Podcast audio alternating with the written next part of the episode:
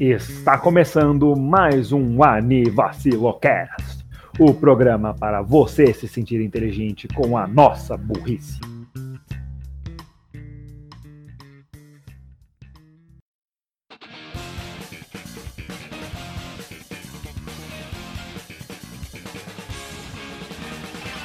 Salve pessoal do Brasil, Peru, Portugal e região!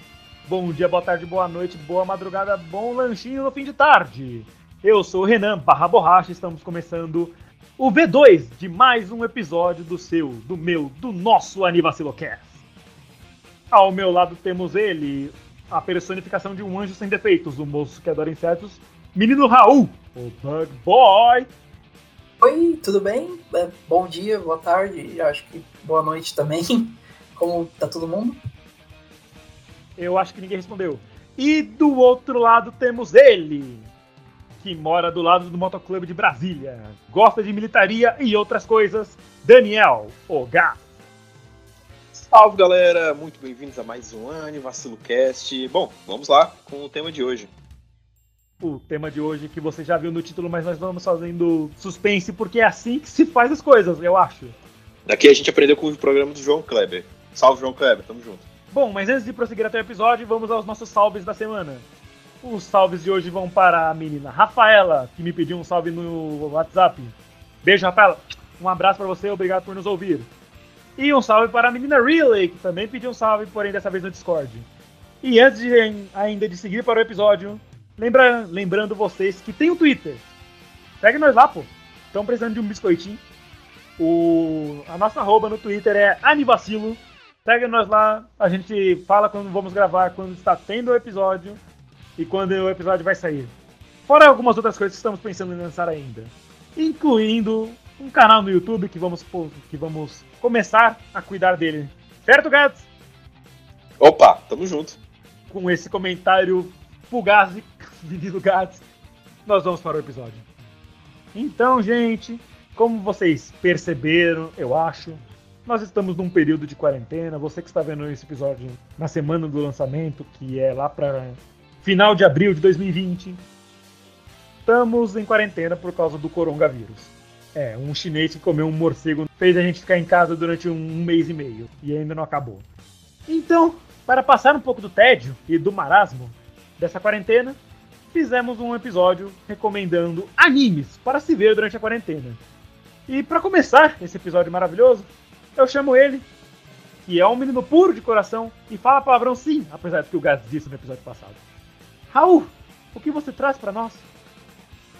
O, o, que eu tenho para trazer hoje, para mostrar para a classe, né? Pra... Ai, piada idiota, enfim. Para mostrar para a galera, é um anime de, do verão de 2007. 2007, não, desculpa, 2014. Nossa, não sei porque eu pensei em 2007. Do estúdio Pierrot Plus, é, que, foi, que fez Tokyo Blue Res, é, Rei, né, no caso, Beelzebub e vários outros animes, inclui, incluindo um que está na Netflix, Netflix é, Gonjo no Magmel, é, Sabagibu.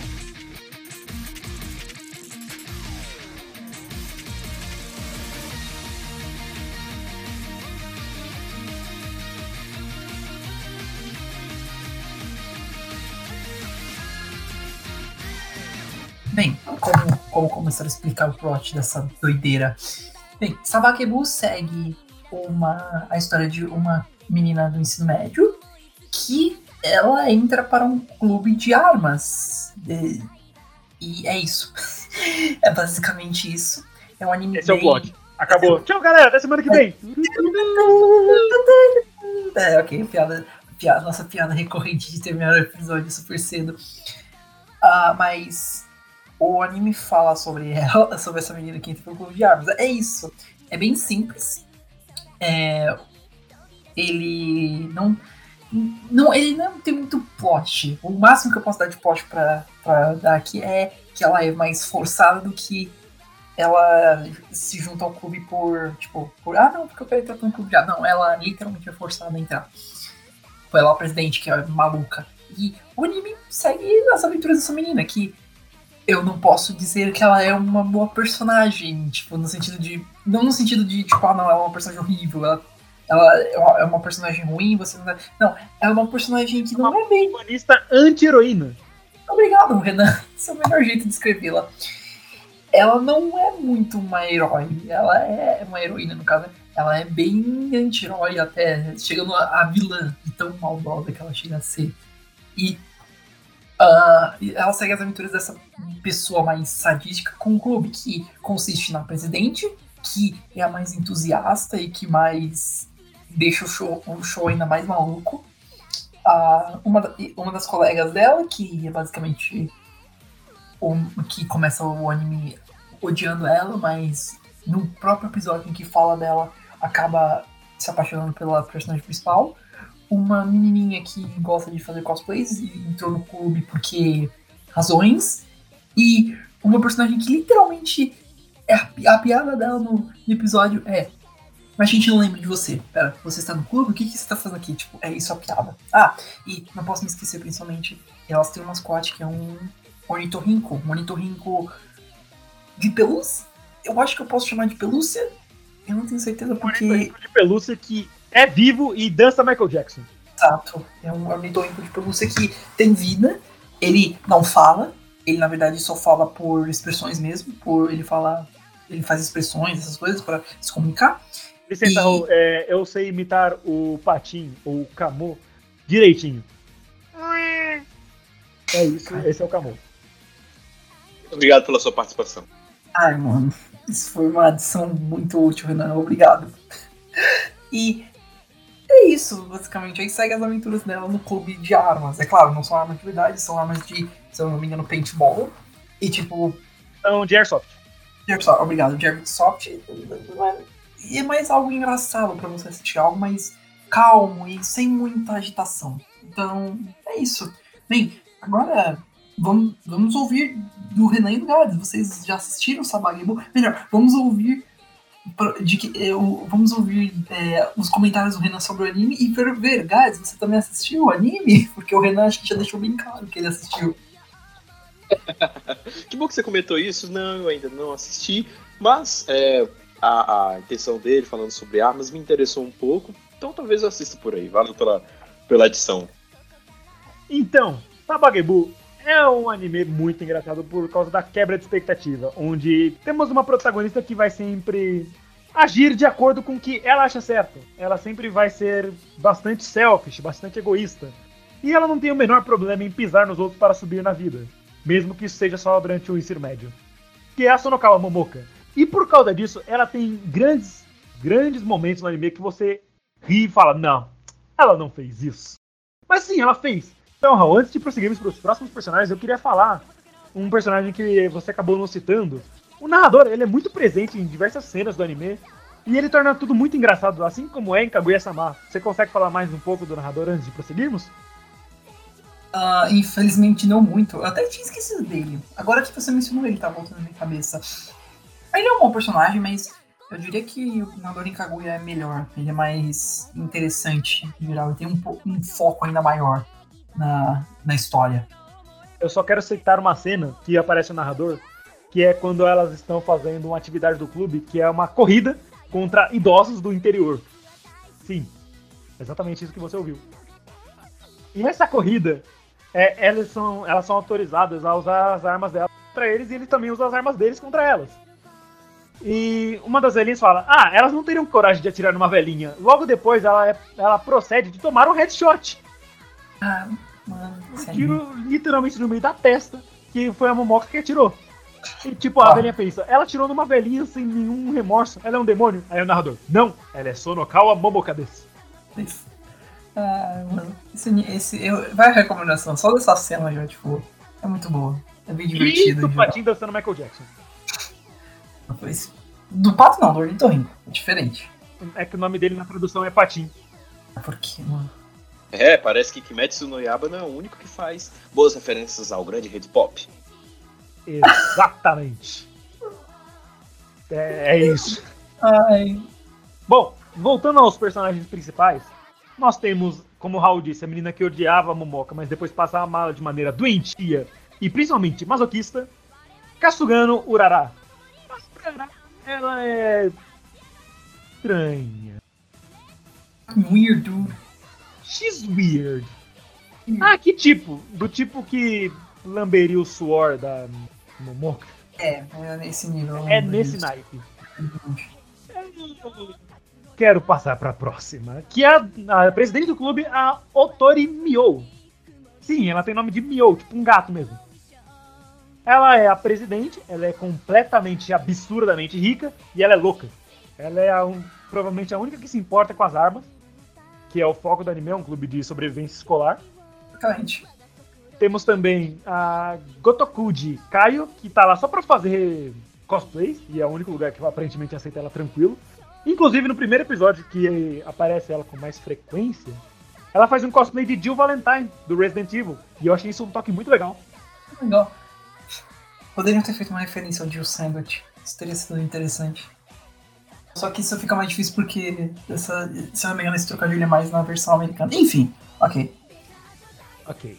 E temos a última personagem principal, além do Patinha, é claro, a Kyudo Maya, que é uma, se eu não me engano, a segunda em comando, entre aspas. Ela é uma modelo e ela tá no, no grupo só pra ser a peituda que toma tiro. Basicamente tem uma gag que ela sempre morre primeiro nos jogos de sobrevivência. E apesar de tudo, ela é bem engraçada. Porque eu não sei, ela só é bem engraçada. Tem momentos que ela morre no meio da transição que ela tá pegando as armas. Tipo, esse anime tem umas transições de pegarem armas Tipo, tem é, Sailor Moon ou Clube das Winx. Sim, eu sei que você assistiu Clube das Winx. Não, se, não banque o machão. Renan desenterrou no baú essa Clube das Winx. Tá tocando um tema agora nesse momento. Mais trabalho na edição, mas ok. Olá, edição. Mais um episódio onde a quarta parede foi quebrada. O que vocês estão falando? E aí, Gads? Sobre Sabagebu, você consegue dar uma opinião? Você tem o que falar sobre o anime? Você assistiu? Como é que foi a sua experiência com a obra? Bom, cara, eu ainda não assisti, mas pelo que o, a descrição que o Raul fez de sobre armas aí me interessou um pouco, né? Eu gosto de animes que me envolvem isso, então eu gostei, talvez eu assista aí no futuro. Muito bem, muito bacana. Então, né, Gato não viu, mas recomendo que veja, é muito divertido e você também. Afinal, isso é um podcast de recomendação. Vejam Sabagebu, vocês vão rir bastante, pô.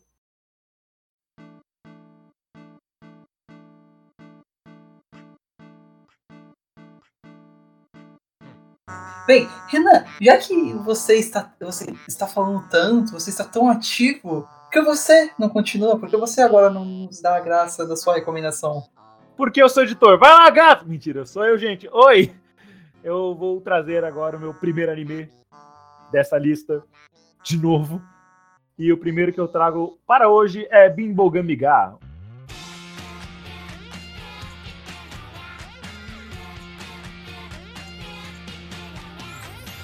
Good Luck Girl em inglês, que é um anime da temporada de verão de 2012, onde saiu animes como Sao, Kokoro Connect, que o menino gato gosta bastante, e Yuri Yuri 2.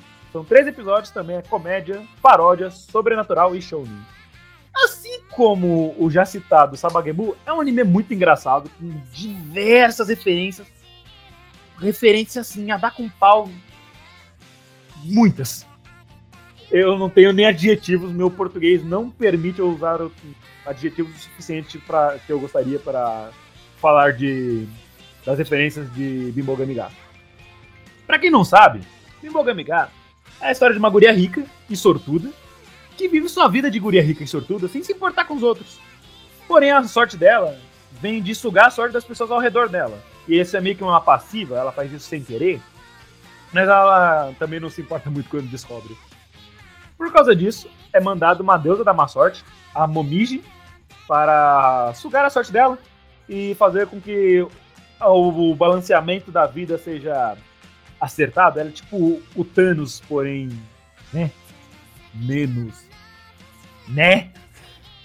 E ela e a protagonista Sakura Ichiko, ela evita a todo custo que isso aconteça porque ela quer continuar sendo uma garota rica e sortuda que não se importa com nada. E aí o anime vai discorrendo, ele é muito engraçado, tem diversas referências, tem um monte de desenhos clássicos japoneses, e acho que até algumas coisas de cultura mais pop, talvez um pop mais internacional, mas também tem bastante pop japonês, que eu sinceramente não entendi, mas ri do mesmo jeito. E você vai rir bastante com ele. É um, você pode assistir tudo numa porrada só, como você pode assistir espaçado um dia após o outro. É muito divertido. E vocês têm alguma coisa a comentar? Raul, Gads? Eu assisti Bimbo Gamiga, tava no pacote Renan Férias 2016. É... Cara, Bimbo Gamiga não tem o que falar. É risado toda hora. Pelo menos pro nosso humor, meu aqui, o do Renan, né, não sei, do Raul, eu não me lembro se ele tinha assistido. Mas, é, é cara, é humor escrachado, é humor muito, muito legal. É, é, é, muito interessante a relação entre a deusa lá da, da, da, da má sorte com a Ichigo, a, a protagonista que elas têm toda hora um embate, é, esse embate cheio de referências. Ah, aparece outra lutadora, é, uma lutadora, né, mas com ares mais masculinos. Aí outro cara vestido de, de bosta, um é, um clérigo com uma calcinha na cabeça. Enfim, é, é, é, bagunça, é aquele tipo de anime bagunçado, com humor muito bagunçado, que é bom. Normalmente a bagunça é ruim, mas é muito bom.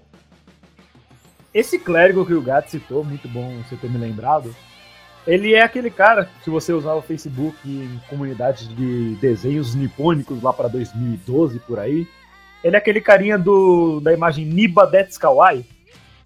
Você sabe de que imagem eu tô falando. Essa é uma referência que poucos vão pegar, só a galera mais old aí que vai pegar isso daí. É, talvez, né? E aí, Raul, você tem alguma coisa a comentar de Mogabigar? Lembro que você me recomendou há um bom tempo esse anime.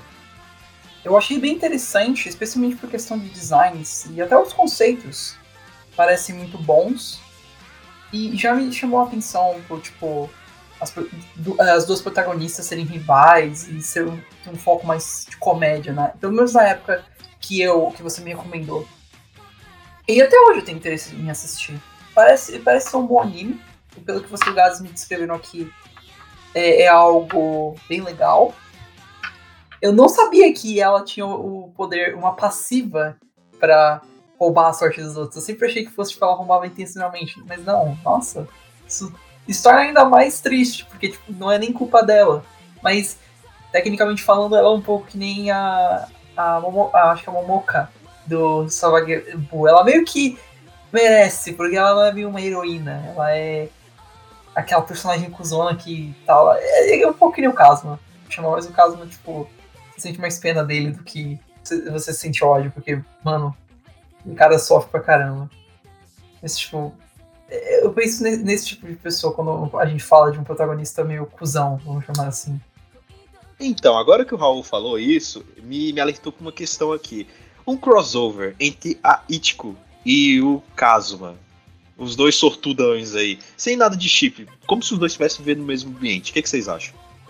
Acho que o caso, mas seria ficaria muito deprimido em geral, falando por que que é, por que que ela tem toda essa sorte eu não. Eu tenho que aguentar, tipo, eu consigo ver algo assim rolando. E eu não sei se sou a melhor pessoa para falar, porque eu não conheço tão bem Bimbo Gamiga ainda, então, tipo, não posso dar minha opinião com relação, tipo, ah, como seria a relação dos outros personagens com a própria. A única, acho que o máximo que eu posso dizer com a deusa do azar é a Aqua. Provavelmente a deusa do azar seria mais interessante engraçado do que a Aqua, tipo, seria mais útil, na verdade, com o trabalho dela do que com a Aqua. Mas eu não sei a relação dos outros personagens como seria, infelizmente, então eu não posso dar muito minha opinião nesse, nesse ponto. Eu consigo imaginar só o Kazuma tarando a, a Ichigo o episódio todo, que ela aparecesse. Eu acho que é uma coisa bem Kazuma de se fazer. é, faz sentido. É uma pena. Mas falando em momentos complicados e perdas, Gats, você é o próximo a dizer o seu anime. O que você traz pra gente? Não entendi a relação com penas, mas muito obrigado, Renan. Bom, vamos lá com o meu primeiro anime. E hoje eu trago um anime que estreou na temporada de outono de 2014, onde tivemos obras como Shigatsu, Shirobako, Nanatsu no Taizai. Ele é feito pelo estúdio Pierrot, é, conhecido Pierrot, é, feito é, fez obras como Tokyo Ghoul, Naruto, Bleach. Atualmente ele está com a nota 8.11 no My Anime List, e eu estou falando de Akatsuki no Yona, Yona of the Dawn. Muito bem, o que acontece em Akatsuki no Yona? Ele conta a história de uma princesa, a Yona, que após o assassinato do seu pai e o golpe no seu império, ela precisa encarar as realidades do seu país, que não era em nada aquilo que lhe era apresentado no palácio. fazendo com que a retomada ao trono não seja nada mais do que um mero desejo supérfluo dada a situação atual do reino. Ela é acompanhada de uma antiga lenda, que vocês vão ver essa lenda aí no anime, e do seu guarda-costas, Hack. É, e com isso, a Iona ela precisa restaurar o reinado dela, além de escapar das forças do novo, do novo rei, né, que tomou o reinado do pai dela, o novo rei de Kouka. O que é legal em Akatsuki no Yona? É, ele é o anime que eu chamo de novela, não no sentido ruim. É, eu recomendo que assistam ele um episódio de cada vez, porque ele é, um, ele é um anime que você vai aproveitando melhor a história conforme você vai assistindo um pouco a cada dia. Por isso que eu chamo de anime novela. A história dele é muito boa, é muito bem feita para quem gosta da parte assim imperial do Japão, de princesas e reis, essa coisa mais Kingdom, vai gostar também. É... Outra coisa boa também é a evolução da Iona, uma personagem que você vai ficar puto no, parece que nos, nos, três primeiros episódios, mais ou menos, mas depois você vai ver uma evolução enorme nela. Você vai ver que ela para de chorar, ela para de ser uma menina fresca e começa a realmente é, agir como uma princesa, é, lutar, é, aprender a lutar, é, tomar as próprias decisões. E eu peço que tenha um pouco de paciência com a bichinha, porque o anime tem 24 episódios, então dá tempo de você conseguir gostar dela no enquanto o episódio, enquanto o anime continua, não é? É, e as músicas são ótimas de Akatsuki no Yona. A abertura, o encerramento são incríveis.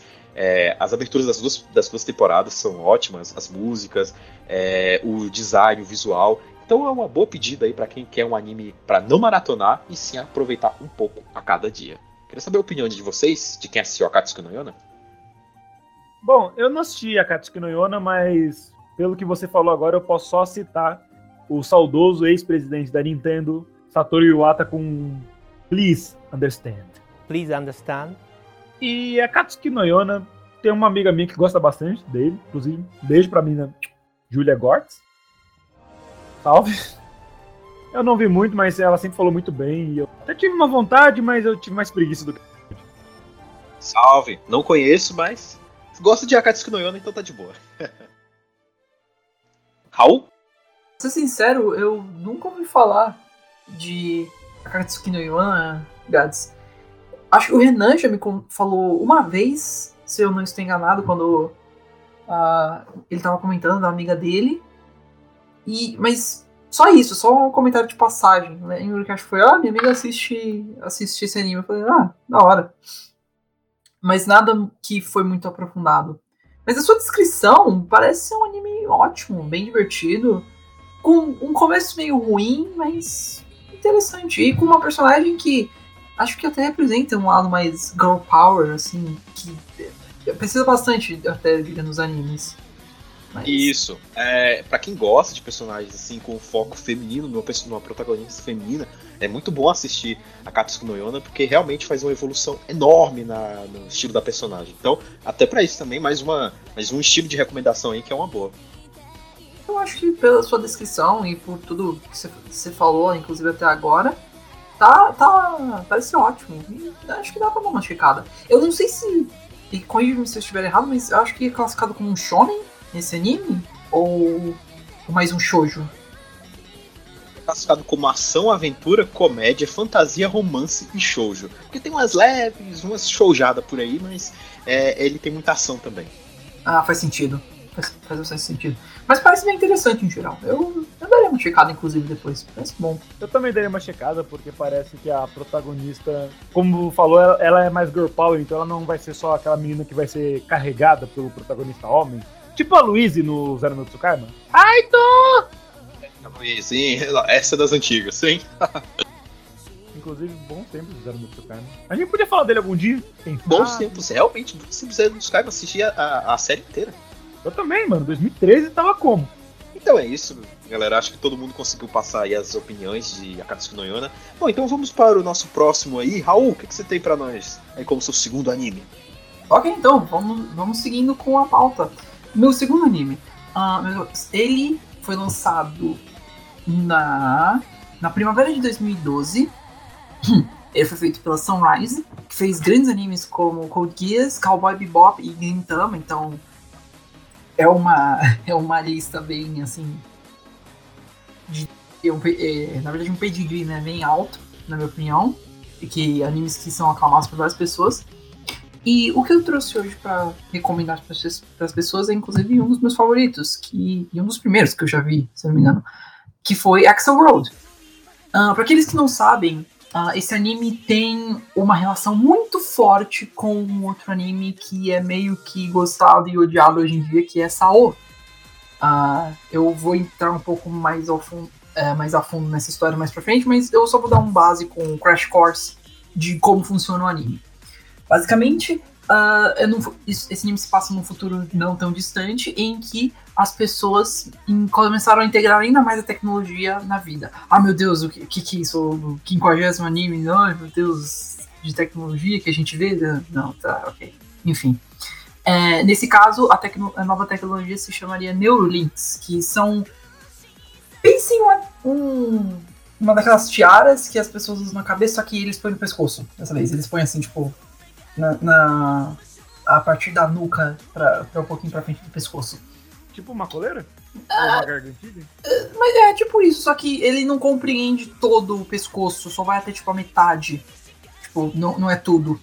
Ah, tá. Tipo uma gola, só que só na nuca pra trás, né? Acho que é basicamente isso. Ok. Mas, certo. O... E o nosso protagonista, o Haryuki, ele não é um protagonista bem comum, pelo menos não de aparência. Acho que talvez até de personalidade, inclusive. Ele é. Tá, vamos dizer. Vamos já falar direto. Ele é gordo. Ele, ele não tem um físico de, comum de um personagem de anime que a gente vê. Ah, ele é um personagem de anime slim. Essas... Não, ele é gordo, ele é baixinho, gordo. E todo He's mundo. He's motherfucking fat! Uh, thanks, Anna. That, that, help, that helped a lot. That helps a lot. Thanks, thanks man. Uh, enfim, o, ele é gordo, baixinho e todo mundo zoa ele na escola. Ninguém, ninguém gosta ele, dele. Ele, em geral, não, não chama muita atenção também. Ele é bem quieto. E o único jeito que ele encontra de escapar dessas coisas, desse. da vida em geral dele, que não é das melhores, é jogando jogos por meio do Neurolink. Que o Neurolink, como eu expliquei, ele ele basicamente virou inter... É, ele virou um computador, um mini computador nas nossas, tipo os nossos smartphones, só que mais, mais integrados com o nosso corpo. E aí, um, uma das coisas que dá para você fazer é jogar jogos. Uh, o Haryuki é bom em videogames, só que um dia, quando ele tá jogando um jogo online, ele nota que a pontuação dele foi superada por uma pessoa. E quando ele vê quem superou, foi tipo a presidente do conselho estudantil da escola dele. E nesse mesmo momento que ele vê essa pontuação, ele, a presidente chega para ele e fala: se você quiser mesmo melhorar não só em jogos, mas na vida, me encontra na hora do lanche. Aí deu, ele fica meio pensativo com relação a isso. E no dia seguinte ele encontra com ela na hora do lanche. E ela mostra para ele um. Eu não sei se eu coloco isso como um jogo, porque é um jogo em base, mas tem uma, uma coisa muito maior por trás. Vou chamar de jogo. Um jogo, vamos pôr entre aspas assim, jogo novo para ele. Se chama Burst Linkers. Esse jogo permite você parar o tempo e entrar em uma espécie de jogo de luta. E esse jogo tem um visual bem bonito, na minha opinião. É um visual bem robótico, se você olha. E é isso o anime, basicamente. É sobre as, a vida do Haryuki, agora com esse novo jogo, que tem até o poder de afetar a realidade, é, e a relação que ele vai crescendo com a, a presidente. E aí vai seguindo em frente, a gente vai vendo é, ele crescendo no jogo, crescendo na vida, ele é, agora enfrentando até colegas de, de classe que têm também o acesso ao jogo e que querem usar o, o poder do jogo para coisas mais ruins na vida assim vai indo. Uh, vamos lá. O que, que, que, eu posso dizer sobre esse, esse anime? E, em geral, uma coisa que já que me chama a atenção é o protagonista. Não só em questão de aparência, mas em questão de personalidade. O Haryuki é bem tímido, como eu expliquei, e ele é muito self-conscious. Ele não gosta. Ele tem alguns. Ele tem, acho que dois amigos, se eu não estou enganado, na escola. E até mesmo com ele, ele, eles, ele se sente mal uma parte que me chama muito a atenção, até, que eu lembro até hoje, uma coisa que me marcou no anime até hoje, Uh, tem uma cena em que ele e a presidente estão andando de volta pra, pra casa e eles estão conversando sobre o jogo em geral, sobre essas coisas. E ele comenta, vira pra ela e fala: Eu sei que pra você eu sou só um peão, que eu não sou nada, uma peça no jogo. Você pode fazer o que quiser comigo, pode me, me jogar no lixo que eu não ligo, tô de boa. É, algo, é um comportamento bem diferente. Eu não estou dizendo que é a única, claro, eu não tenho certeza. Eu, eu não sou especialista em animes, então não tenho 100% de certeza para dizer se existem outros personagens que são assim. Mas é um comportamento que me chama a atenção, porque ele não é o fodão, o cara, o mestre, o badass. Não, ele. Pelo contrário, ele é bem mais próximo do que muitas pessoas são hoje. Muitas pessoas que. Eu que você conseguiria se ver até no anime. Algo que é um problema, é, é algo que dá para você se relacionar com o personagem. Ele não se sente confiante, ele não é confiante, ele ganha conforme ele, ele vai crescendo no anime. E isso é ótimo, é um, é um ótimo desenvolvimento. O resto do, do cast também é bom, a presidente é muito legal em geral, ela é bem séria, mas ela tem os seus momentos de emoção e é muito boa. Os, os amigos do Haru, Haru também são legais. Os vilões também até que são interessantes. Tem poucos. Acho que tem três durante o percurso do anime, mas são um, um, se eu não me engano, fica mais aliado, o outro a gente não vê muito, e o terceiro é algo mais complicado que vem pela segunda parte do anime. Uh, outra coisa que vale fazer uma menção é ao a estética, porque isso é algo que você vai notar que existem três tipos. Existe uma estética mais comum, que é a estética do mundo real, que é bem padrão, é bem bonita, ok. Você consegue até ver as similaridades, até eu diria, com, com é, se você pegar parar pra ver. Tem a estética do mundo do, do primeiro jogo que o Haru tá jogando, que é um jogo mais normal, é um jogo, na verdade, que até tem relação com a própria vida real, que os personagens não mudam muito, ficam só mais com uma estética de contos de fadas, se você parar pra ver. Ah, e o Haru vira um porquinho, então se vocês virem muito. Ah, por que, que ele tem três formas? Porque uma delas é literalmente um porquinho naquele jogo. E a última que eu falei, a do jogo, é a que mais me chama atenção, a que mais tem um contraste. Todos os personagens são bem estilizados e dão indica uma indicação bem até que óbvia nos poderes. Por exemplo, uh, um dos companheiros do Haru, ele literalmente é um. é basicamente um cavaleiro com uma armadura azul bem legal. E um braço dele é normal, um dos braços, e o outro é basicamente um ferrão gigante que ele consegue atirar. É algo bem óbvio, mas que eu adoro esse tipo de design. É algo bem simples, mas ao mesmo tempo legal. E ao mesmo tempo, tipo, as lutas que são feitas nesse, né, nesse mundo são ótimas e bem coreografadas. Em geral, é muito bom. Uh, Infelizmente o anime nunca teve uma segunda temporada e é deixado num cliffhanger, então isso é algo bem chato. Ele vem de uma light novel, então tem isso. Se, por favor, eu recomendo seguir ela também. Eu tenho, eu tenho até hoje que seguir, mas eu que infelizmente não consegui comprar, porque nunca foi lançado aqui no, no Brasil. Eu espero que algum dia seja, porque na minha opinião vale a pena. E uma última coisa que eu tenho para mencionar é algo mais não polêmico, mas algo que eu devo avisar para manterem tomarem cuidado é, caso alguém queira assistir. O, ele, Axel World tem um filme, mas eu não recomendo 100% de você assistir ao filme. O filme pega, pega de um ponto da light novel e você não vai entender várias, vários pontos do que está acontecendo.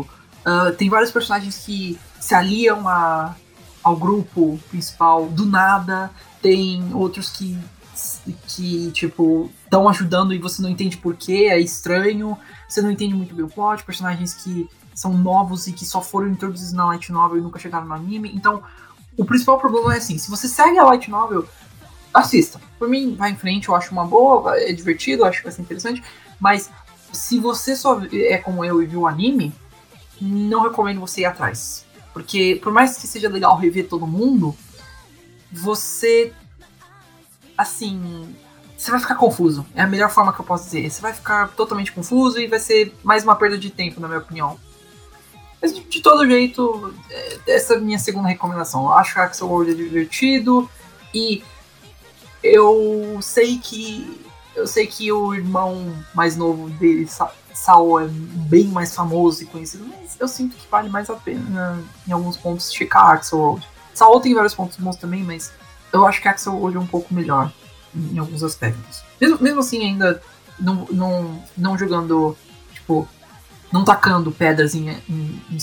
Eu não sou tão fã, mas não é motivo pra também tratar feito um lixo, alguma coisa assim. Mas, uh, Renan, Gads, e vocês? O que vocês têm a dizer? Vocês, além do quanto eu enchi o saco de vocês já com esse anime, é, você, é, vocês têm alguma. Vocês tiveram alguma experiência com Axel Road? Eu sei que pelo menos o Gads ele tem experiência com, com Sao. Então, tipo, o que, que vocês têm a dizer? Vocês têm algo a, a dizer sobre, sobre, sobre Axel Road? A única coisa que eu tenho a dizer, que com certeza não vai complementar em nada com a experiência de você, que resolveu assistir por, por essa explicação do Raul, é que o protagonista ser gordinho e redondinho me lembra muito Kaido de Sangatsu no Lion. Isso é um detalhe bom para mim, porque o Nikaido é um personagem incrível. É só isso. Gabi? Bom, é, como eu assisti Saô, assisti muito de Saô, sempre veio o Exo World junto, né? Porque Exo World veio primeiro do que Saô. E, e sempre o pessoal compara como que Saô conseguiu repassar aquilo que Saô tentou fazer de um jeito bem melhor. Mas aí cabe discussões, cabe debates. Eu, por ter assistido ah, é. Saô, eu ainda tenho que assistir Exo World. Mas é, eu tenho que assistir ele para ter uma opinião. Mas pelo que eu vejo, assim, nos grupos é sempre grande essa treta comparando Exo-World com Saul. Saul por ser mais famoso, mas dizendo que não é tão bom quanto Exo-World que veio primeiro, né? Enfim, aí é, é, pode até render um outro episódio aí essa treta. É, é uma longa história isso tudo, na verdade. Eu, eu particularmente prefiro Axel Road, mas ainda não é para desmerecer Saul. É mais, é, talvez seja mais uma questão de personagens. Enfim, como o Gás comentou, isso é uma discussão para outro dia e eu já me estendi o suficiente sobre esse anime. É, não vou mais ficar poupando, é, roubando tempo do, dos ouvintes.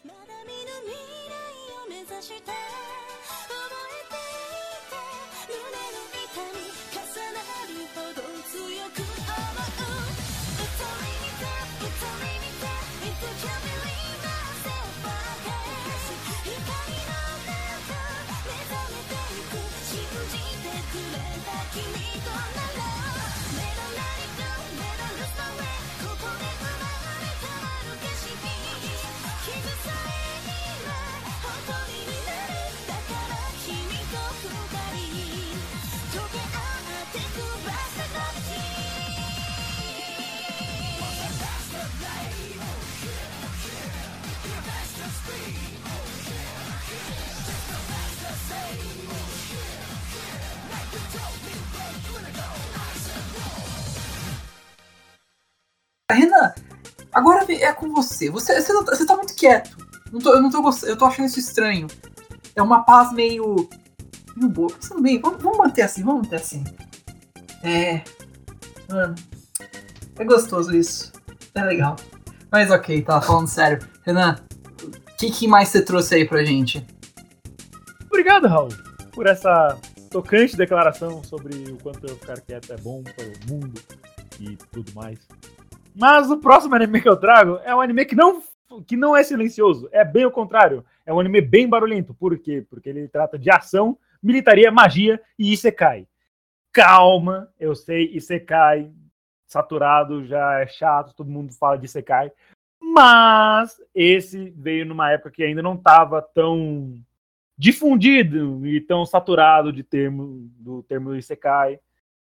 E todo mundo enjoado só eu trago o anime da temporada de inverno de 2017, na mesma época que saiu Made Dragon, Little Witch Academy Konosuba 2. Eu trago Yojo Senki, ou a Sa The Saga of Tanya the Evil. Para vocês que não sabem nada sobre Yojo Senki, é simples. Um assalariado japonês com uma personalidade e um caráter duvidoso é morto sendo jogado na linha do trem por um funcionário que ele acabou de demitir da empresa que ele trabalha. Porém, momentos antes dele ser atropelado e de fato morrer, ele tem uma conversa com Deus. Sabe? Deus, esse aí do cristianismo e tudo mais. Então ele aparece e começa a conversar com ele, questionando sua falta de fé. E depois de uma pequena discussão e desavença, assim, ele. Deus faz ele ser reencarnado como uma pequena órfã, uma garotinha frágil, no mundo de ciência primitiva e à beira de uma guerra. E, isso, e a partir daí a história vai discorrendo vai evoluindo e vai mostrando como é que essa menininha tá se virando no meio da guerra. E o Josen é um anime incrível, tá no meu top 3 favoritos. Eu gosto bastante desse tema militar, não sou tão militarizado assim como nosso amigo Daniel Gad, mas eu ainda gosto do tema. Eu assisti metade do anime numa porrada só, porque quando eu vi no lançamento ele tava no episódio 6 e eu vi ele inteiro num domingo só, por causa de um vídeo que eu vi no Facebook. Bons tempos quando eu assistia coisas por causa de vídeos no Facebook. Bons tempos. Mas é um anime que chama atenção, porque ele, a sonora, a parte sonora dele é muito boa, as trilhas sonoras, seja abertura, seja ferramenta ou seja a OST mesmo, a soundtrack como um todo, ela é muito muito chamativa, ela indica bem como é que tá o momento, ela serve muito bem para falar quando o momento tá tenso, quando tá tudo indo dar ruim, ou quando é um momento mais tranquilo. Ele é um anime sério, mas só que ele tem umas pegadas assim mais tranquilas, que vão digamos, pisando no freio. E eu gosto muito disso. Eu não sou o maior fã de ação o tempo todo e ação acontecendo e tudo é ação, porque eu acho isso cansativo. Então eu gosto de ter um momento para descansar. Umas partes que ele deixa você respirar, né? Exatamente. Por exemplo, é um anime de guerra tal, mas só que às vezes tem momentos que ela está numa academia militar ou se ela está procurando alguma coisa na biblioteca para estudar. E falando nos estudos que ela faz, como ela é um ser humano da Terra que foi para esse mundo novo, que é um, eu não expliquei direito, mas é um mundo mais primitivo, como eu falei, mas ele é um anime entre a primeira e a segunda guerra mundial do nosso mundo. Ele tem algumas referências muito boas, tipo a protagonista Tânia falando sobre Napoleão, só que ninguém sabe quem é Napoleão, então ela fala só meio que pra ela. Ou ela pegando é, erros históricos da, de países que perderam guerras e tentando aplicar esse, essa, os acertos para fazer com que o país não perca. O, ela é do Império, que é como se fosse a Alemanha, tanto que ela é até loirinha de olhos azuis, bem, bem chamativos, inclusive. Então é muito legal para quem você que gosta de história e principalmente dessa parte das primeiras duas guerras mundiais e manja um pouquinho. Foda-se, manja um pouquinho de história. para acompanhar esse desenho e pegar algumas referências. É muito legal quando você tá assistindo alguma coisa, você pega uma referência que você não esperava. Principalmente quando não é uma referência óbvia, tipo uma referência a Dragon Ball, o Cavaleiro do Dia. O Gado eu sei que assistiu e gosta tanto, se não muito mais de militaria do que eu. Você tem alguma coisa para falar de Ursenk, Gado?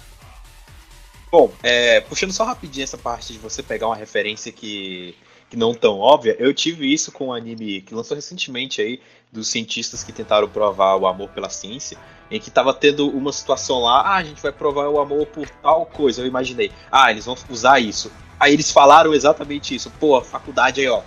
Isso eu aprendi na faculdade, obrigado. Valeu apenas quatro anos que você ficou lá pagando, né? Exatamente. Mas enfim. Eu sei, cara. Eu sei. O que tem que falar de eu sei? Eu sou um cara que gosta muito dessa parte militar. A minha formação é de ciência da computação. Mas eu tenho lá meus, meus gostos pela história mundial e principalmente da parte de guerras. É, sei que essa parte dele, você que gosta de guerras e tudo mais, vai, vai reparar nas referências, igual o Renan falou, e um pouco também do pessoal que, que, é, que foi militar, eu não fui, mas você consegue perceber como é que é a vida do militar antes da parte da guerra, em que ele tem que ter todo o treinamento, tem que ter toda a parte disciplinar, porque não é só jogar uma arma para o cara e vai correndo, dependendo da situação. Mas o militar, normalmente, ele tem todo um trabalho de disciplina, de seguir ordens, então, mostra todo esse treinamento que ela teve que ter mesmo naquela época, que parece ser Primeira Guerra Mundial, assim como o Renan falou, entre primeiro, mas eu percebi mais que foi Primeira Guerra Mundial. É, e que faz um paralelo entre eles terem poderes, ao que parece é, futuristas, né? Mas o ambiente ser da Primeira Guerra Mundial. Aí faz esse paralelo entre poderes futuristas e um ambiente de Primeira Guerra Mundial. É, mas em todo caso é um anime muito bom. Inclusive, pra galera que gosta de dublagem, que quer apoiar a dublagem brasileira, está dublado. Então, se você quiser já assistir ele dublado, também é uma boa recomendação. É isso que eu tenho pra falar de hoje, assim. Isso, muito obrigado por lembrar. Eu acabei não comentando, mas é um anime na guerra, num mundo primitivo, porém eles têm uma diferença do nosso mundo que eles têm magia. E ela é uma maga no exército. Magos são são soldados que eles voam. Sim, eles voam. Sabe? Tem pássaro, ele voa. É incrível. E eles servem para missões de. Normalmente para missões de mapeamento de território, ver onde estão tá as tropas inimigas, como até para ataques mais certeiros e rápidos, porque eles se deslocam em muito mais velocidade do que uma tropa em terra.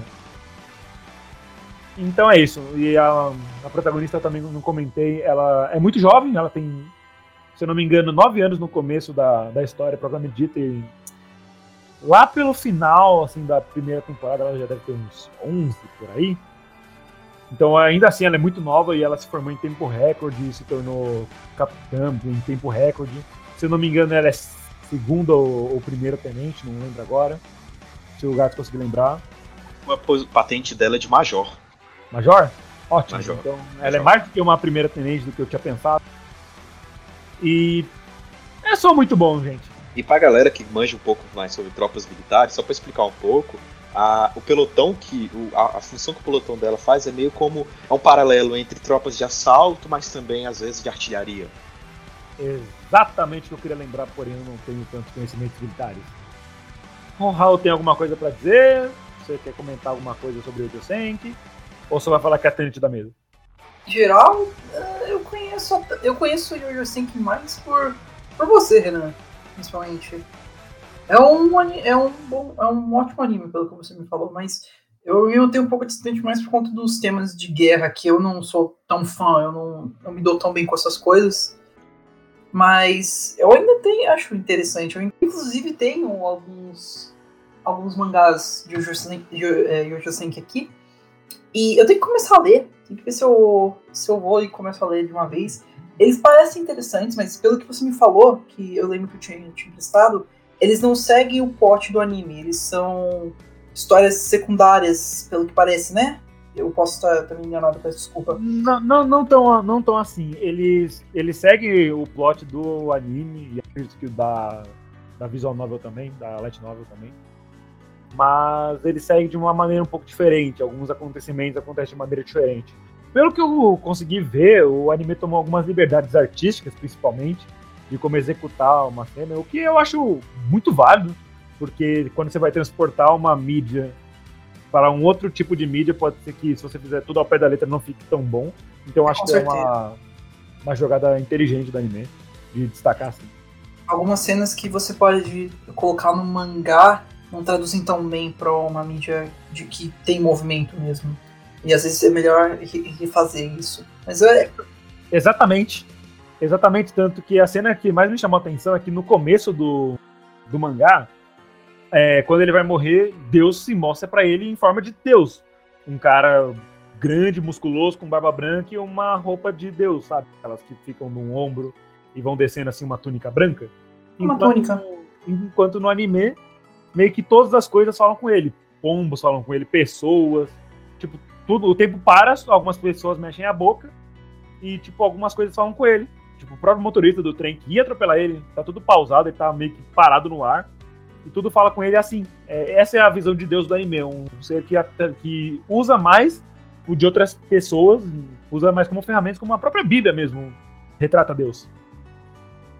Caramba, isso é algo que talvez não funcionasse tão bem no mangá, mas funciona, funciona bem no anime, porque você tem o, o, o plus do voice acting também, aí dá para representar bem.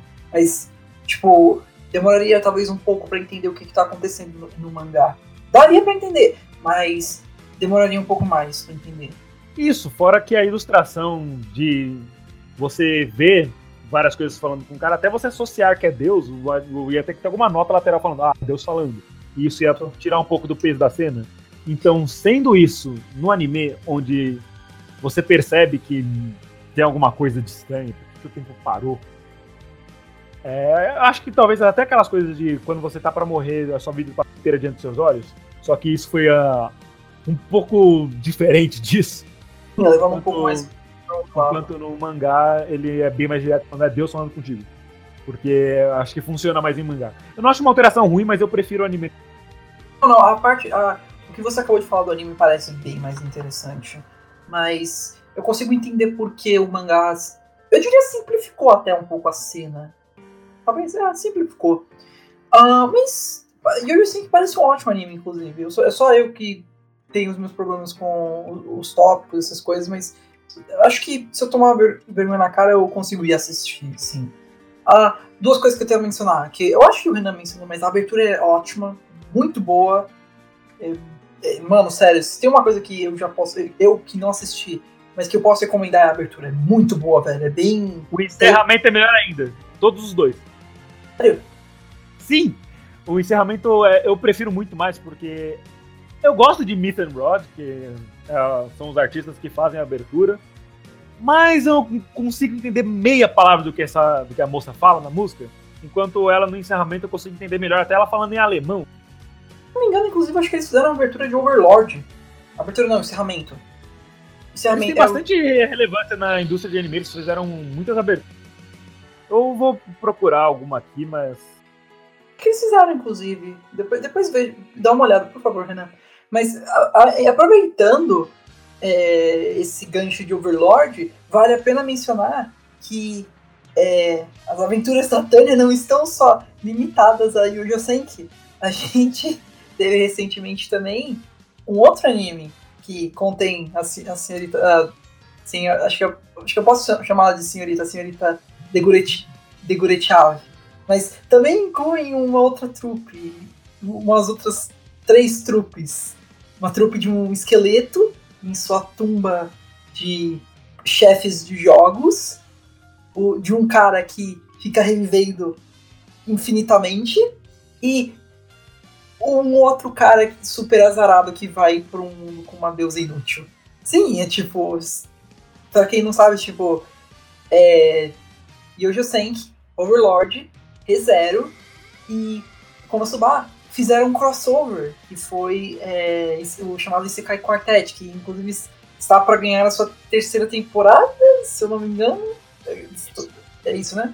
É. Exatamente, e, a terceira temporada. Terceira temporada disso. E não é algo sério, não espere ver o, o cara, porque sendo 100% sincero, esses três animes, se fosse para ser um crossover sério, esses três animes não se misturariam nem um pouco, porque como se não, não, não, mano não funcionaria. Konosuba é um anime de comédia. Overlord, uh, Overlord tem uma pegada mais pra. Talvez um pouco pra terror, puxando um pouco. Eu não diria 100%, mas. Tá, mais ação.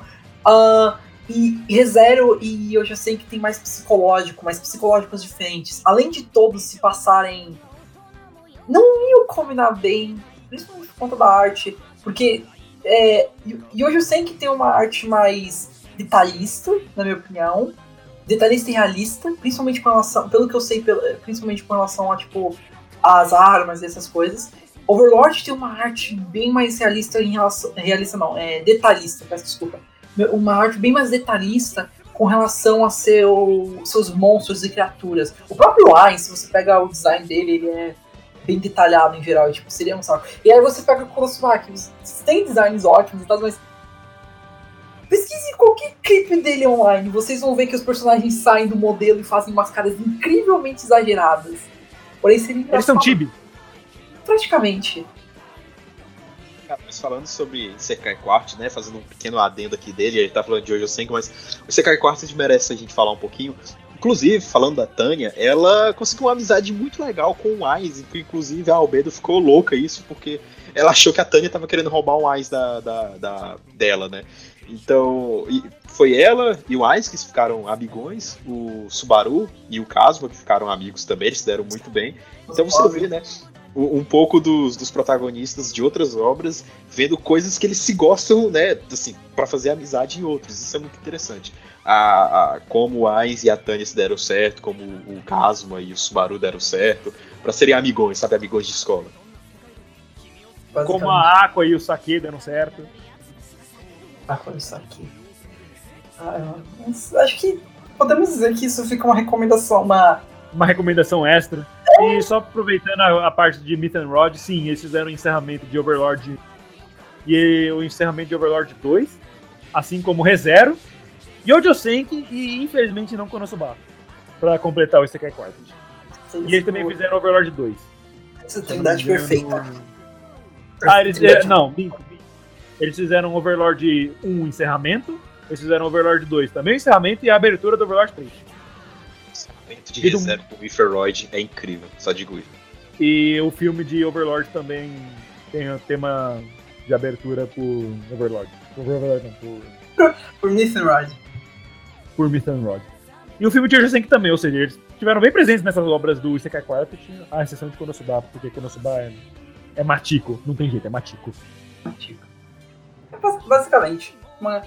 Aí, então, uma recomendação. A gente tem nove animes e tem Isekai Quartet pra fechar dez. Uma décima recomendação.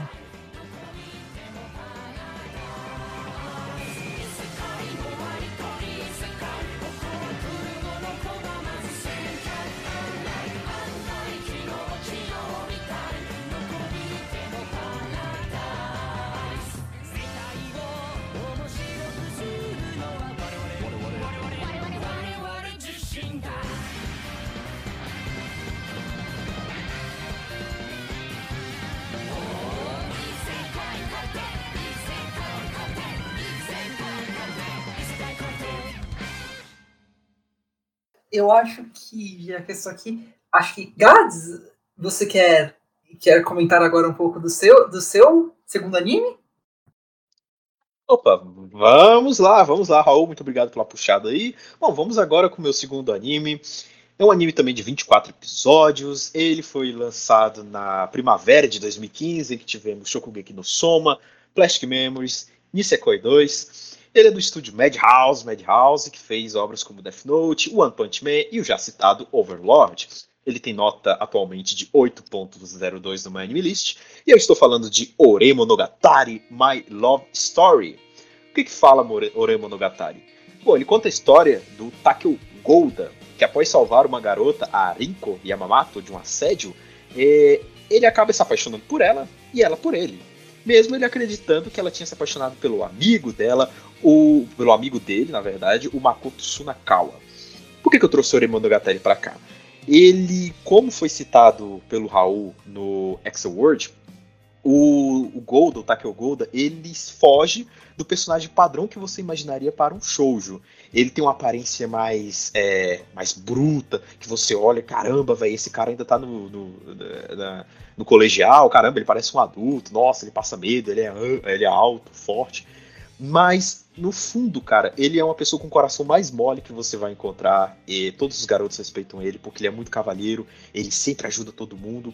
Então, é, ele é um cara que foge do padrão do, de aparência que você vê nos protagonistas de shoujo. O amigo dele é o que você vai ver, como se fosse um protagonista de shoujo, né? O cara todo é, bonitão, que todas as garotas correm atrás e tudo mais. Mas não, o protagonista da nossa história é o Takeo Golda.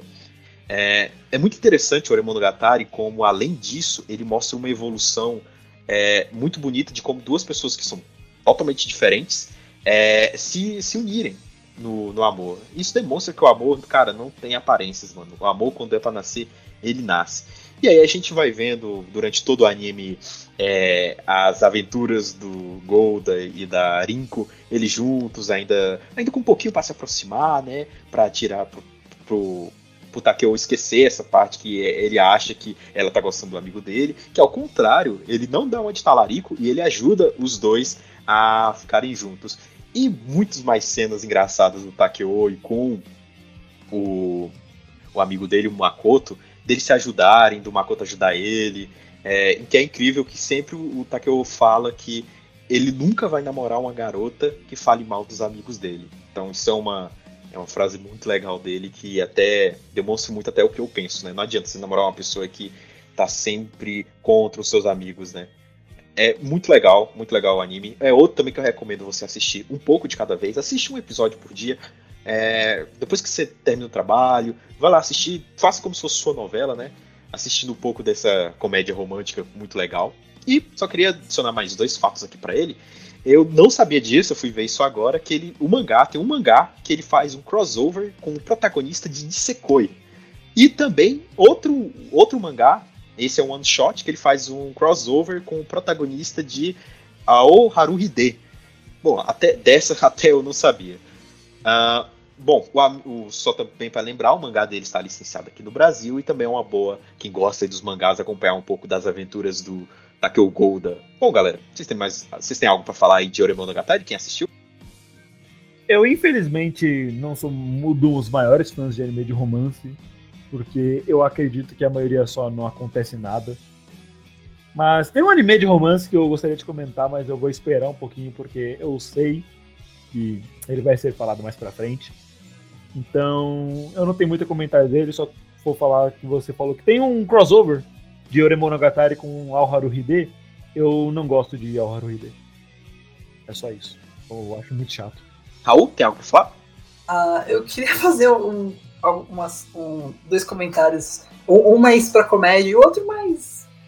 Só um, um insight mesmo com relação ao anime.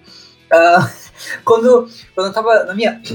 na minha época, em que eu era um pequeno jovem da fruta na, dos animes. Ah, ok, eu não vou fazer essa. Relaxa, eu não vou fazer essa, essa fase estúpida por tentando. Mas quando eu era. Quando eu tava começando. Uh, é, eu ouvi falar da série Monogatari. É, para quem não sabe, existe uma outra série chamada é, a série Monogatari, né? Que compreende animes como Baki Monogatari, Nise Monogatari, é, Neko Monogatari e muitos outros. É, é, eles compre é, então compreendem essa série toda. E na primeira vez que eu vi essa série, e eu vi Ore, eu, eu pensei pra mim mesmo, o que que, o que, que Ore onde o Ore Monogatari entra nessa timeline? Quando na verdade ele não tem nada a ver. É entre o Kuro ou de, depois do Shiro? É, é o Baki ou no, é no Second Então esses caras. Cadê é. o Araragi? O que foi que tá acontecendo? Por que, que o Araragi se transformou em um cara, em um cara tipo, que parece um vilão de anime dos anos 80? O que, que tá acontecendo? Por que, que ele virou um gigante beiçudo? Cadê a Sei Jogar Cadê a. É, cadê a Cambaru? Cadê Hachikude. todo mundo? Cadê a Best Girl? Cadê todo mundo? Tipo, e não, não. É, caso você também tenha caído nessa pegadinha, eu duvido que você tem que ser muito estúpido para cair nisso, e eu sou, então tem isso. Mas aí eu lembro que eu fiquei pensando durante um bom tempo, ok, eu sei que a série Monogatari é boa, mas onde o Ore Monogatari se encontra nisso? Eu, eu acho que eu, inclusive, eu perguntei pro Renan.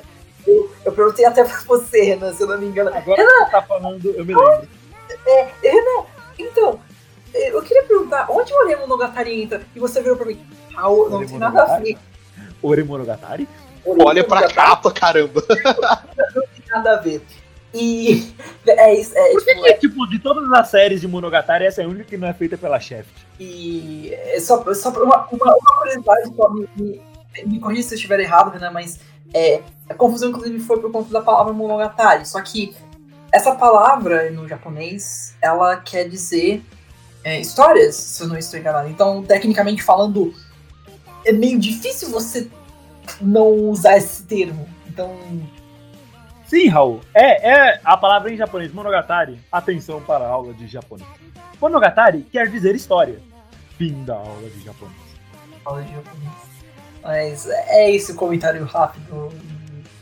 Engraçado. Mas o, o que eu ia comentar é, é uma coisa que eu que é interessante que foi trazido inclusive é um aspecto paralelo entre os nossos dois animes eu diria Gás é, que os protagonistas são bem inconvencionais. Eles não são o que a gente. Bem diferentes. Tanto em questão de aparência quanto de personalidade. Porque, tecnicamente, o Haru entra um pouco até no shonen, porque ele luta, não na vida real, mas no, no, no mundo virtual. Mas o protagonista de Ore é alguém que não tem. Eu sei que eu sei que eu, eu peço mil perdões é, por estar falando meio superficialista falando assim, mas é, isso é uma questão de estética nos animes, na minha opinião. Muitos protagonistas são genéricos, na minha opinião, que tanto em animes de romance quanto shonens, e isso é um problema constante, na minha opinião, que é, é um pouco chato, porque a gente fica enjoado, vamos ser sincero, a gente fica enjoado de ver toda santa hora o mesmo protagonista, então, tipo... Aí... Isso, que hoje são bem padronizados, né? Eu, eu acho Por isso que... que... muita gente adorou, inclusive a gente, quando viu o Casma não sendo nem um pouco do que a gente estava acostumado. Exatamente. Tanto em questão de personalidade quanto em questão de aparência. E, tipo, isso fica enjoativo, mas o protagonista de Ore chama atenção. Você. É, é, um pouco parecido até com o Yusuke, mas o Yusuke, eu lembro que a propaganda, uma das propagandas do, pro, pro mangá, de Yu Hakusho é tipo, este cara é um valentão, um. É, como é que é? é um valentão, um delinquente, e ele é o protagonista do, deste mangá. Como que isso funciona? Tipo, a, e, e, acho que isso é, pode valer pro, pro protagonista de Orei. Você olha para ele e você pensa, não, pera, esse cara que lembra um vilão dos anos 80, de um anime de luta dos anos 80, tipo Dragon Ball, ele é o protagonista e algo que chama muito atenção e eu acho isso ótimo. Eu acho isso muito bom e que precisa ser mais usado nos animes. Não é pra, não é pra ser chato e falar, ah, não, todos os personagens são iguais. Tem vários designs que são diferentes, tem vários designs que são. É, que chamam também mais a atenção, mas vamos ser sinceros: 90% do, dos protagonistas de anime são, são caras com cabelo preto ou marrom que, que tem uma boa personalidade, entre aspas, e que gostam de lutar. Ou roxo. Ou Exato. com cabelinho ou, de tigela. Exato, obrigado. Ou então, se você vê alguns gêneros de anime mais estranhos, eles são um cara com uma franja cobrindo os olhos. Então, tipo. É, Só que se estiver cobrindo os dois olhos é um problema. É Era desses caras mesmo que eu tava falando. É, eu, eu, entendi a referência, né? Eu entendi. Eissa. Eu não gosto de dizer isso, mas eu entendi. Mas é, é isso que eu queria falar, inclusive. É esse, o primeiro comentário sobre a minha incrível adição à série Monogatari. A Oreia, Monogatari agora faz parte da série Monogatari. E é, esse comentário, mas com relação a designs de, de, personagens e o quanto, na minha opinião, o Ore traz algo novo para essa história toda.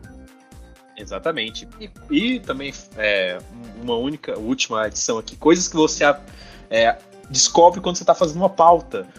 O Makoto é dublado por uma garota. Eu nunca reparei isso no anime. Desculpa, eu nunca reparei isso no anime, mas ele é dublado por uma garota. Eu vou até reassistir um episódio pra eu ver. Por que, que eu não percebi isso? É dublado pela Terasaki Yuka. Coisas que você aprende quando vai fazendo uma pauta. Olha só. Exatamente. Talvez ela tenha dublado tão bem um rapaz que você não percebeu. Exatamente. Uma coisa que acho engraçado só de comentar também é.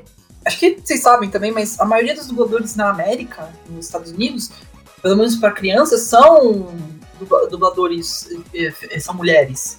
Tipo, para todos os tipos. Para homens, para mulheres, meninas, meninas. Tipo, se não estou enganado, a dubladora do Bart Simpson. Uh, a pessoa que faz Bart Simpson e a, Sim, e, a dubladora é, é mulher é uma, é, é uma dubladora, tipo. E é, é, algo bem mais. É uma prática, acho que mais comum, pelo menos no Oeste, do que no Ocidente. Então, tipo. Eu não sei, é só, só uma curiosidade que eu queria trazer.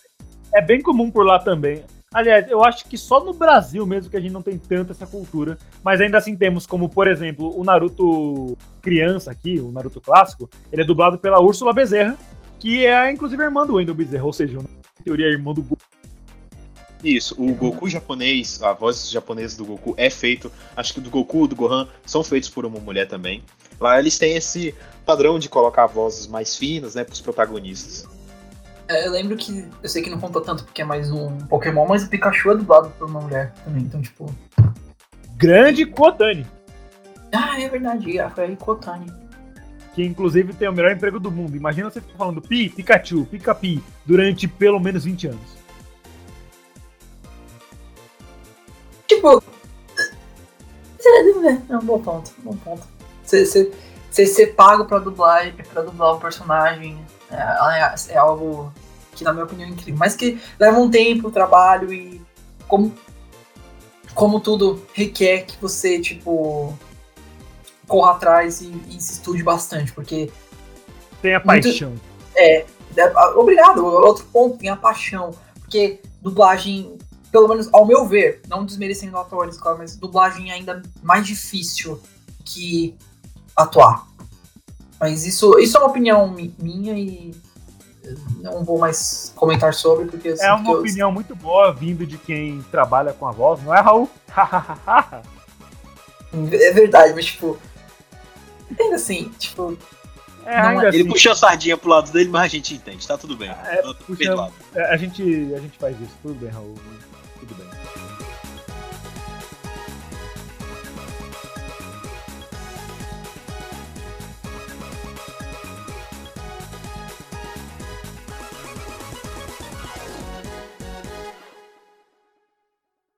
Muito bem, falamos bastante de Monogatari aqui, fico muito feliz porque é um anime que eu gosto pra caramba. Bom, então vamos agora com Raulzeira, o que, que você traz aí como seu último anime pra gente? Ok, vamos lá então. Ai, meu último anime, meu Deus, tá. Uh, o último anime que eu trago aqui é algo bem próximo a mim. É, o, é algo que eu gosto bastante. É um anime feito pela Gainax, um estúdiozinho pequeno, que ninguém, ninguém, ninguém, conhece, só fez animes tipo Neon Genesis Evangelion, Fully Cooley, Painting Stocking, Medaka Box, só, só animes que ninguém liga, que tem notinhas bem baixinhas, que não são que não são amados por pessoas no mundo todo, não, não, não tiveram influência na cultura pop, nada, nada demais. Mas falando, mas falando seriamente agora, todos os que eu citei aqui Inclusive, é, valem muito a pena. Evangelion é bem sério e bem fucked up, na verdade. E um fucked up no sentido de, tipo, vai te deixar confuso e questionando sobre a vida por um bom tempo, pelo que me falam. Uh, Furikuri é bem maluco. Tipo, muito maluco. Tipo, não, sério. É muito maluco. É coisa, pensa na coisa mais maluca que você, que você consegue imaginar, ok? Agora triplica isso, isso é Furikuri. Exatamente! Furikuri eu assisti e eu posso explicar muito bem o motivo que me fez assistir Furikuri. Qual foi, Renan? Tinha uma menina que tinha um baixo pra canhoto. É isso. Uh, Painting Stock é um anime que eu gosto bastante também. Ele é bem. Outro exagerado. anime que tem uma menina com baixo pra canhoto.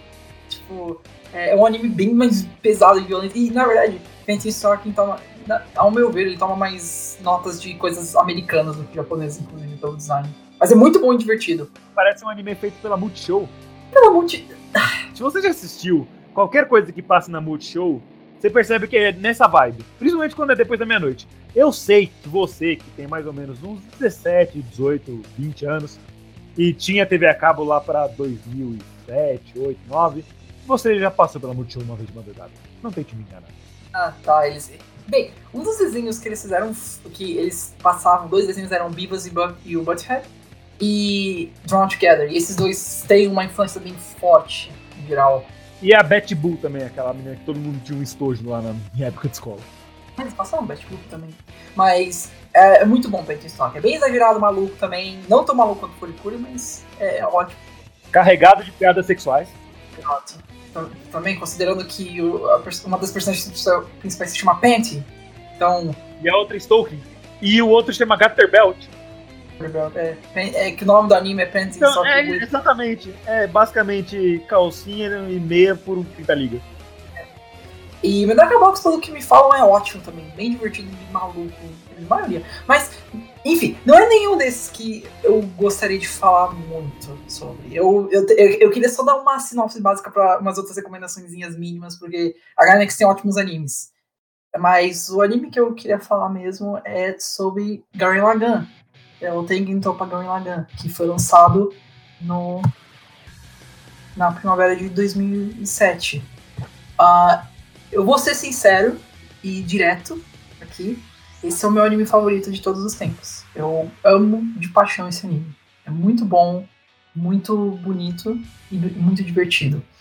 Uh, vamos lá, uma explicação rápida de como, do, do que é, e sem muitos spoilers. Vou dar uma, um crash course rápido do episódio 1. Uh, basicamente, a humanidade dec decidiu descender para o subsolo da Terra. Não, não estamos mais na superfície. E, na, e é, nesses, nessas vilas que ficam embaixo da Terra moram dois irmãos, Simon e Kamina. Sim, só Simon, ao contrário da maioria dos, dos outros protagonistas de animes, eles só têm os primeiros nomes, Simon e Kamina. E eles são bem eu posso dizer, eles têm uma personalidade bem definida, melhor dizendo. Simon é uma pessoa bem quieta e bem mais pra, que se mantém para si próprio, mas ele, ele é alguém bem esperto e bem dedicado, bem esforçado. E o Kamina é o contrário, ele é bem extrovertido, maluco, tem umas ideias doidas e, e gosta de desafiar o poder, né? é, se é sempre assim. Mas eles são pessoas que andam juntos. Não tem, eles não são irmão, irmãos clássicos de. Eu vou fazer uma comparação. no que eu não odiei, eu, no que eu odiei da relação de, entre irmãos de Kaguya-sama, entre o presidente e a irmãzinha dele, eu adoro a relação entre o Simon e o Kamina. Porque eles ainda têm os seus momentos de briga e tal, e na verdade de um ser se sentir mais inferior que o, é, inferior que o outro, mas eles se complementam, porque um não é nada sem o outro. O Simon vê algo no Kamina, tipo, uma inspiração nele, e o Kamina vê um grande apoio do Simon. Então, tipo, é, eles se complementam muito bem. Enfim, uh, um dia o Simon estava trabalhando, ele estava escavando buracos na, na, na, na vila, e ele encontra uma chave em formato de broca. Literalmente, não, não, é literalmente uma broca. Tipo, é, é bizarro, mas é super importante. Duh, é claro, algo assim, né? E aí, ok, o, o dia tá, vai passando, o Kamina tem uma ideia maluca lá pra tentar fugir da, do subsolo, porque ele tá entediado. E aí, no meio da, desse dia, um mecha. Cai, sim, sim, eu vou repetir. O mecha cai do, do teto, tipo, do teto que eles está, da, da vila. É, pra quem não sabe, só uma explicação rápida também, o mecha é um robô gigante, ponto. Se, se, e, e lembrando que garotas se amarram robôs gigantes. Obrigado, obrigado. Eu estava, eu estava esperando por essa referência. Eu, eu também estava esperando. É uma boa referência. Pra quem não sabe, isso foi uma referência Mega XLR, outro desenho muito bom. Mas que é um desenho, não anime. É, enfim. É tudo no mesmo. E junto do Mecha, cai também uma menina nessa. É, é durante essa confusão. A Yoko, que é, o, é a terceira personagem principal. No começo, eu diria que a Yoko é bem ok, ela é bem legal, ela é interessante, divertida, mas ela cresce bastante no percurso do anime. Inclusive, durante um certo, uma certa parte, ela, ela é uma das que mais fica interessante, na minha opinião. E aí, o, no meio da confusão do mecha, o Simon acaba encontrando um outro mecha também. Só que é bem menor. tipo, Vamos fazer assim, o que. Vamos comparar rapidinho. O que caiu. O mecha que caiu na cidade tem, teria um, aproximadamente o tamanho de uma casa, uma casa grande. O do Simon tem o tamanho de uma cama. Ou seja, não tem muito como lutar contra isso. Com, pelo menos desse jeito. Mas com. Combinando o, me, esse mecha pequenininho com, a, com as habilidades da Yoko, porque ela é uma sniper. Ela, você vê ela diretamente, ela é uma, sniper, ela tem ela sabe como lidar com armas, essas coisas. Eles conseguem derrotar o mecha e, a partir daquele ponto, eles começam a explorar a superfície. E é só até aí que eu vou dizer, porque a partir daí, shit hits the fan, man. Stuff, stuff starts to happen. Tem muita coisa que rola. Eles saem por aí pelo mundo descobrindo é, descobrindo o que está acontecendo, por que, que a sociedade foi para baixo da terra, o que que, o que que tem de tão ruim na superfície que faz com que a galera fique, eh, fique é, no subterrâneo, quem está por trás de tudo isso, uh, que outras pessoas eles podem encontrar que são amistosas, que outras pessoas que eles vão encontrar que eles são inimigos, e assim por diante. Tem muita coisa que rola, eu vou tentar parar por aqui, porque, é, mano, é muita coisa que acontece, time skips, spoilers gigantescos do de, do que vai acontecer e tal, mas eu, o que eu posso dizer é, é que fica muito divertido. E se você pesquisar uma imagem do anime agora, você nota que tem um robô que é meio que não tão pequeno assim, atrás dos três protagonistas, uma, em, em posts, essas coisas, e eu não vou falar mais que isso, mas sim, tem, eles ganham os, os upgrades aí. Ah, Raul, o quão, o quão pequeno é esse robô? o, o que? O robô do pôster? Mas, tipo, talvez o tamanho de um prédio, eu quero dizer. Assim, assim, vocês que não sabem, é, pensa assim, é um robô grande, grande que tamanho? Sabe Júpiter? Então, pequeno. No, no Júpiter, yeah, small. It gets, it gets big, it gets, it's real big. Explain your smallness, I am potato. É isso, é isso, eu vou, eu vou, cortar, eu vou me cortar por aqui e é só assista. Raul, você... Quem corta sou eu. Não mais. Agora eu sou oh, o mestre. Anarquia, mas... não! Renan está banido do podcast. Não, não, não é isso. Mas é, eu, é, Ah, gente, muito bom conhecer vocês. eu vou eu vou parar por aqui para não dar mais spoilers. É um anime que eu vi há um bom tempo, mas que ainda gosto muito. Tem muito, muitas lições ótimas pra, pra- não, não dizendo tipo, ah meu Deus, você aprende muito, mas ele é um anime bem motivacional e acho que seria legal de assistir nessa, nessa época, inclusive, algo pra levantar o ânimo. Além disso, também é é um anime engraçado, divertido. As lutas são ótimas e muito bem coreografadas. Sério, são muito bem coreografadas. E é um anime que, na verdade, tem uma boa influência também na cultura pop. Acho que não tanto quanto Evangelion e. e. e. e Fuliculi, por exemplo, mas também tem uma influência muito grande. O, inclusive, o óculos, pra quem não sabe, o óculos que vocês veem que parece um V, que é meio estranho, veio desse anime, é o óculos do Covenant. E é, inclusive, é um símbolo do anime. É, é, é awesome, na minha opinião. É um, bom, é um ótimo símbolo. E acho que é isso que eu tenho pra falar sobre esse anime, sem, sem que eu fique babando em cima dele, falando 500 coisas sobre. Eu não cheguei a assistir To- Tegen Toppa Gurren Lagann, mas é porque eu não sou muito fã de mecha. O único anime de mecha que eu gostei na minha vida foi Mega XLR. Eu não sei se eu consideraria isso anime, mas ok, mas fair enough. É um bom, é outro desenho muito bom. Como, Como eu disse, garotas se amarram robôs gigantes. Vocês, garotas que escutam isso, vocês se amarram robôs gigantes? Não, é claro. Eu saí do pod- Eu quero sair do podcast. Cadê o botão? Cadê o botão? É Cadê o aquele, botão? é- é aquele lá que tem um telefoninho 1x. Tá, beleza. Ok. Muito bem. Gato, tem alguma coisa a dizer sobre Tegen Toppa Gurren Lagann? De tem gente tropa Guren Lagan, rapaz. Bom, eu não sou muito da vibe de Mecha ainda, né? Não, não sou muito, né? Conheço Gundam e tal, ainda não assisti, eu conheço só a premissa de Gundam. Eu tô assistindo Evangelion, mas eu tô adentrando aí com calma nesse mundo de Mecha e depois eu vou ter uma opinião melhor. Por enquanto eu tô, tô só no overview aí de Mecha. Ah, como, como alguém que até gosta desse gênero, eu posso dizer que, tipo, Gurren Lagann é, é até um pouco mais simples que muitos outros, mas é, uma- é um dos mais divertidos em relação, que usa bem o, o trope, os tropes e tem um- uns designs ótimos pra mechas, na minha opinião. E só em geral tem uma boa história também. Não, não é tão sério, porque uma coisa que eu noto é muito, muitos animes de mecha são mais sérios com relação a isso.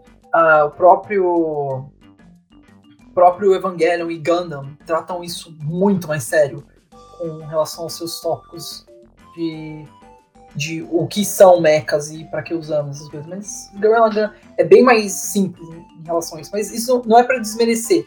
Mas pelo contrário, meu, meu, como eu falei já, meu anime favorito. Mas, tipo, você, você nota que é bem mais simples que o- o- outros animes de mecha. Mas não é pra desmerecer, tipo, o anime. Ainda é muito bom, tem ótimos personagens, tem uma história muito divertida, as batalhas são ótimas. Em geral, eu recomendo. Eu recomendo pra caralho. Eu, de novo, é o meu anime favorito. Então, Raul, você falou do seu anime favorito. E eu, olha só, também trouxe o meu quase anime favorito. Renan, na verdade, é, a gente tá sem tempo. Estamos sem tempo? Oh, meu Deus, estamos sem tempo. Então você vai acompanhar no episódio do... Até parece. Mas é, é importante. Ver. Renan, o que você trouxe pra nós hoje? Bom, é o seguinte. O anime que eu trouxe hoje é Gakogurashi. Ah, mas você não vai fazer nenhum suspense? Falo, Não, porque é o Tem seguinte. cerimônias, Renan? Sem cerimônias. Por que sem cerimônias, gato? Porque eu não vou falar de Gakogurashi se você não assistiu Gakogurashi.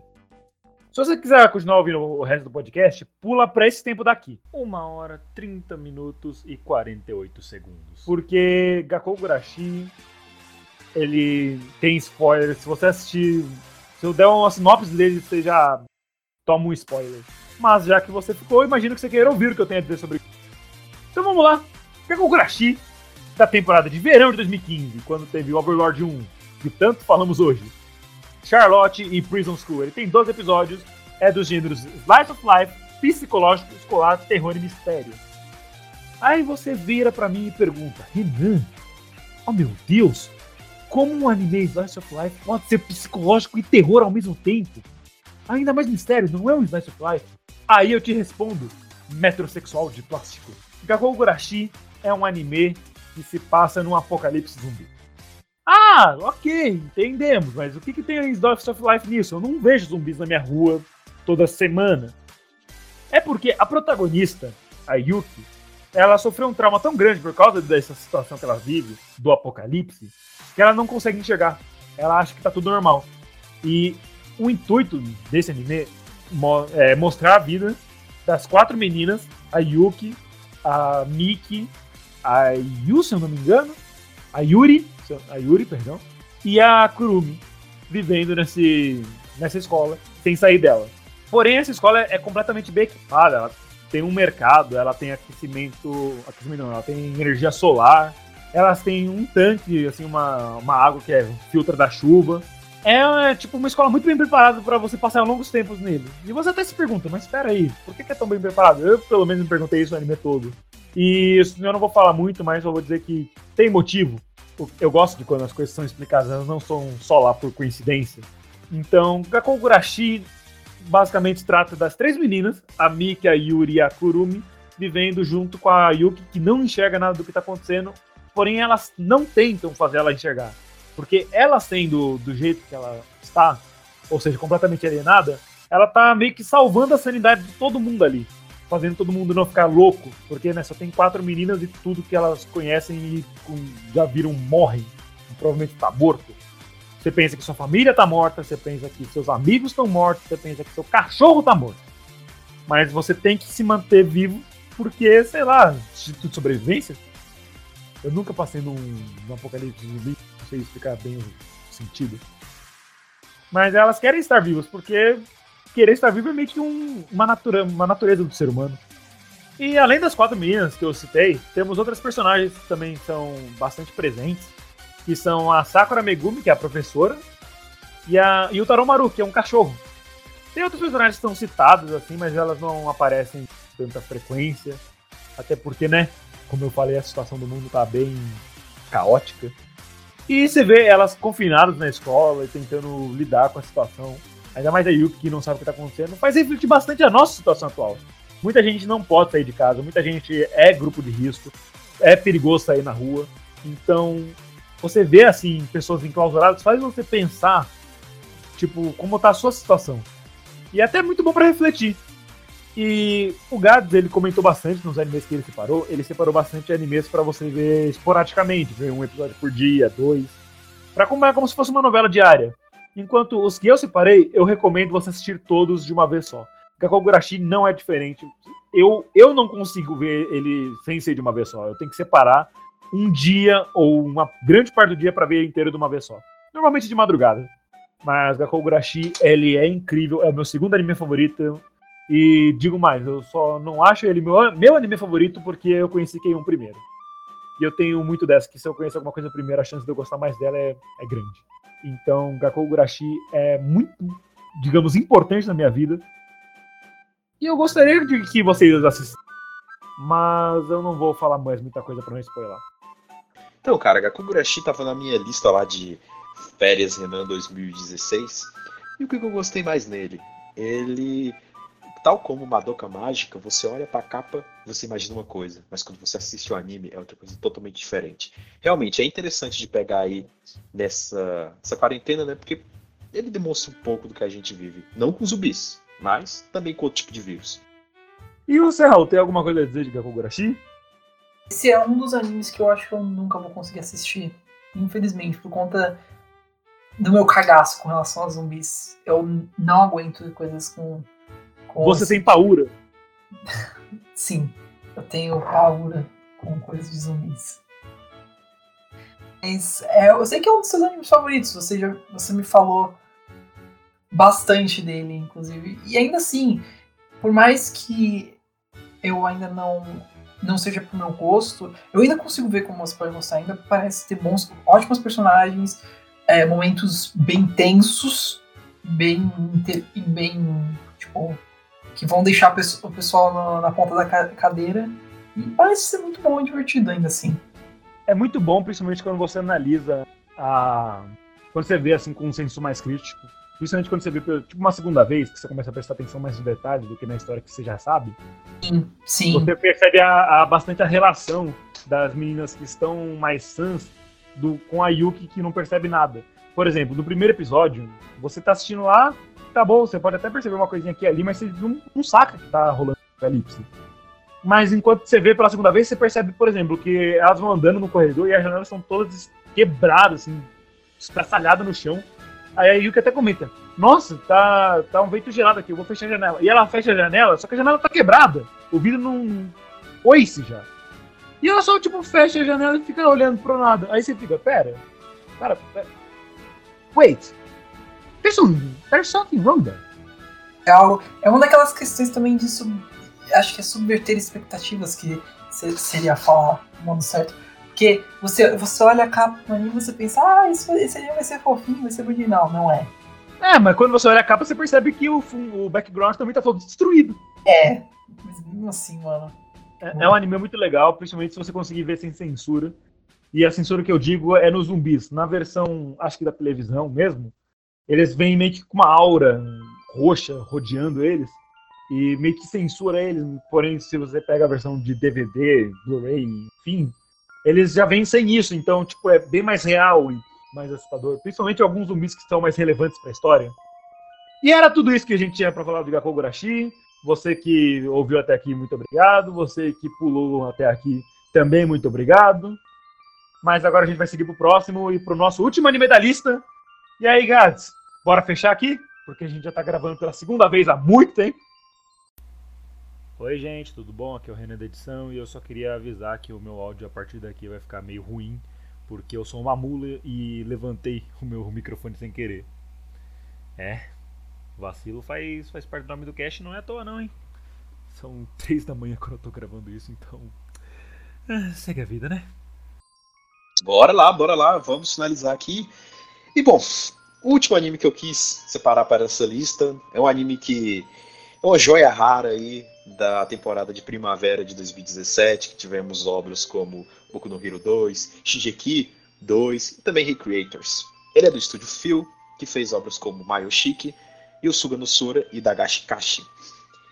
Ele atualmente está com nota 8.26 no My Anime List, e eu quero encerrar minha lista com o meu anime que é um dos meus favoritos, muito amado por mim, que é Tsukigakirei, As the Moon So Beautiful. Bom, a sinopse que eu vou falar agora, eu tirei do próprio My Anime List, da própria sinopse do My Anime List, porque eu achei ela muito bonita. Bom, o que conta Tsuki Gakirei? Ele conta a história de Kotaro Azumi e de Akane Mizuno, que de começo são completos estranhos, mas alguns breves encontros os fazem sentir um inocente desejo no seu coração. Entretanto, o amor é paciente e gentil, e nem sempre é rápido assim. Mesmo com o confronto que eles sentem na presença de cada um, a ansiedade vem junto enquanto eles perseguem os sentimentos dos seus corações. Com a incerteza de como o outro realmente se sente e também as competições afetivas daqueles em torno deles, a estrada à frente é incerta.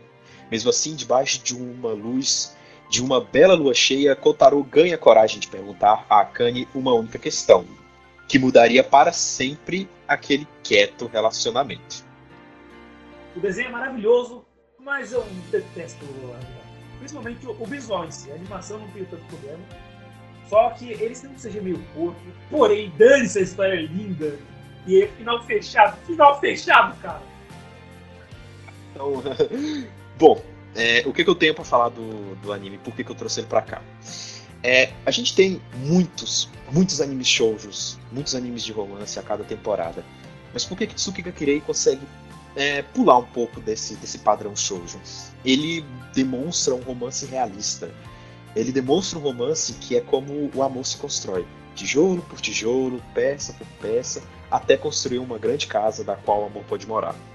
É, muita gente reclama que ele é lento, é, que é um dos, dos problemas dele, mas, cara, é um amor adolescente de escola. Não tem como ser mais rápido do que isso. E até o jeito mais puro do amor quando você conhece uma pessoa, você gosta dela, você quer ter uma amizade com ela para depois efetivar algo mais bonitinho. Então, e, e Tsugakiri apareceu num momento muito especial na minha vida. Essa temporada de primavera de 2007 foi um momento muito especial na minha vida. Então, ele resumiu muita coisa do que aconteceu comigo. Então eu tenho ele muito no meu coração. É, alguns podem dizer que o, o, visual é complicado de assistir. Infelizmente, eu tenho que admitir que o visual não é muito. É, que as pessoas vão apreciar, né? Mas ele não é tão feio assim, gente. Assista. Assista, porque. Ele tem só 12 episódios, mas assista. Ele também é um episódio, como todos os outros que eu citei. Assista um de cada vez. Que é uma história muito bonita, da qual você pode aproveitar um pouco a cada dia. Então, é por isso que eu trouxe Tsukuyoka Kirei. Ele demonstra o amor da sua forma mais pura é, um passo de cada vez, um dia após o outro, e também passando por todos aquela, aqueles problemas adolescentes quando a gente gosta de alguém. Será que essa pessoa está sentindo o mesmo que eu sinto? Poxa, será que eu vou tomar um fora? É, e aquele cara que ela fica conversando, poxa, ele é tão mais legal que eu, será que ela está gostando dele? Isso, isso é normal quando a gente está tendo esses amores adolescentes. O amor é assim, né? Fazer As inseguranças são normais. Bom, é por isso que eu amo Tsukuga Kirei e por isso que eu quis trazer ele aqui nesse, nesse cast. Bom, é, vocês têm algo para falar? Bom, tirando o que eu puxei no começo, eu queria comentar que ele é um anime bem intangível, é muito palpável. Você percebe que isso é possível de acontecer na vida real. Porque é um anime muito pé no chão. Você consegue olhar para você mesmo no ensino médio e pensar que isso poderia acontecer com você ou com alguém que você conhece. Porque é muito real apesar de ser um romance japonês que eles tendem a não evoluir, como eu falei, ele tem um final fechado. Ele tem um começo, meio e um final.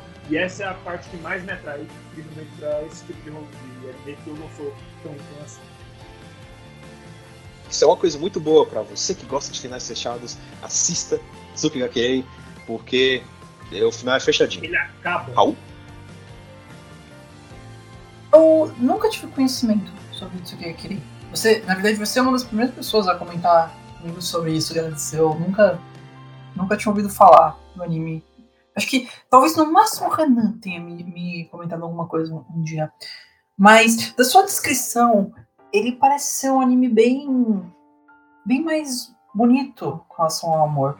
Muitos animes, uma coisa que eu noto é muitos animes ultimamente, eles andam tentando mostrar o amor de diferentes formas.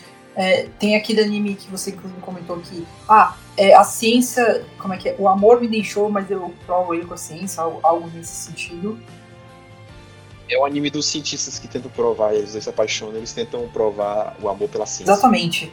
E tem é, também o tópico do nosso último podcast, se você quiser uma, uma opinião aprofundada nossa, vai ver o nosso último podcast sobre é, sobre Kaguya-sama Loves War é, shameless plug, isso. Mas. É, exatamente, muito obrigado. É, muito obrigado, Renan. Foi uma grande edição. Mas. É, eles, tão, eles tentam trazer algo mais verdadeiro sobre o amor. Tanto no sentido, no sentido real quanto no sentido mais zoeiro. Os personagens às vezes são mais assim. É, ah, o amor é. A gente já vai ter ele ou a gente já vai desenvolver ele com o passar da série, ou vamos tentar encontrar com o passar do tempo, ou vamos tentar entender por que, que a gente se gosta. E isso é uma coisa boa. No começo, eu diria que era difícil animes terem, terem muito isso. Isso era mais focado talvez em shoujos, mas coisas. Era muito básico animes de antigamente. Era coisas tipo To You High School DxD que você fez um. A, tipo. São ok. Eu me recuso a deixar você falar de Dix aqui. Bom ponto. Mas o, o, o ponto que eu quero chegar é essa evolução em demonstrar o amor por meio dessa, da mídia dos animes. E eu acho que isso é, é ótimo, é uma excelente evolução e Tsukigaki entra para um desses exemplos da sua descrição. É algo que mostra um amor verdadeiro e que mostra que, como você falou, o amor é algo que leva tempo. Não é algo, meu Deus, ai, é o amor à primeira vez. Não tem. É difícil isso. Não, isso não rola assim. Você tem que ver a pessoa, compreender, criar algo com ela para depois florescer. Como, como uma árvore. O amor é como uma árvore. Você tem que dar água, dar atenção, dar dá sol, dá, dá, dá tudo para ela para poder crescer. E se der tudo certo, ela cresce de uma forma bem bonita. Mas. Floresce, ela é bela. Tipo, É, floresce. Tipo. tipo, que uma- é que uma árvore cresce, uma flor floresce. isso. Ela floresce e dá fruto. Ela cresce, se torna forte e dá frutos. É, É uma analogia bem comum, inclusive. mas é uma ótima. Inclusive, Raul e a gente, você falou agora, Raul, sobre o nosso episódio da semana passada, sobre Kaguya-sama Lobos. Lobos, Desculpa.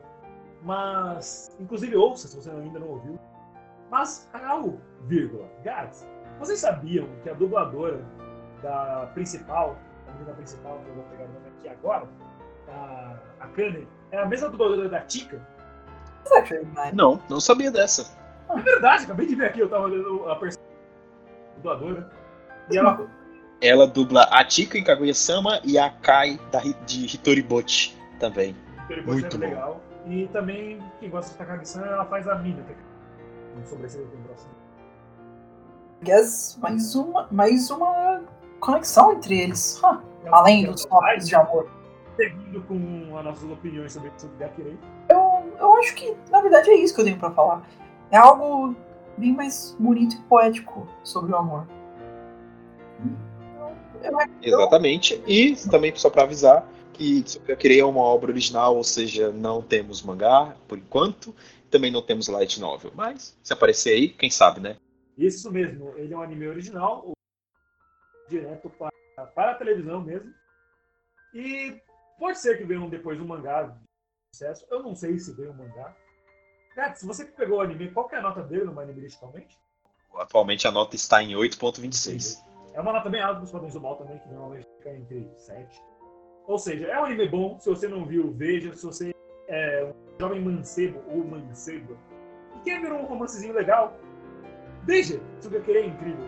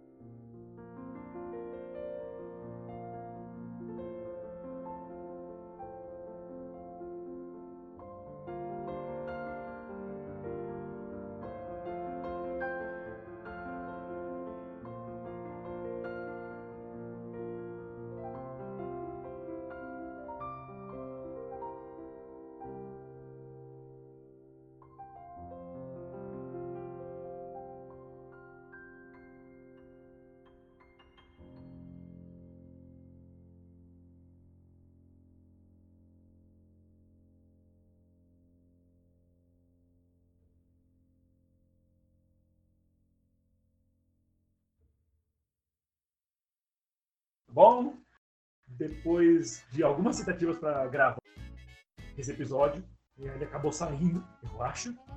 Mas antes de a gente acabar ele, temos também menções honrosas.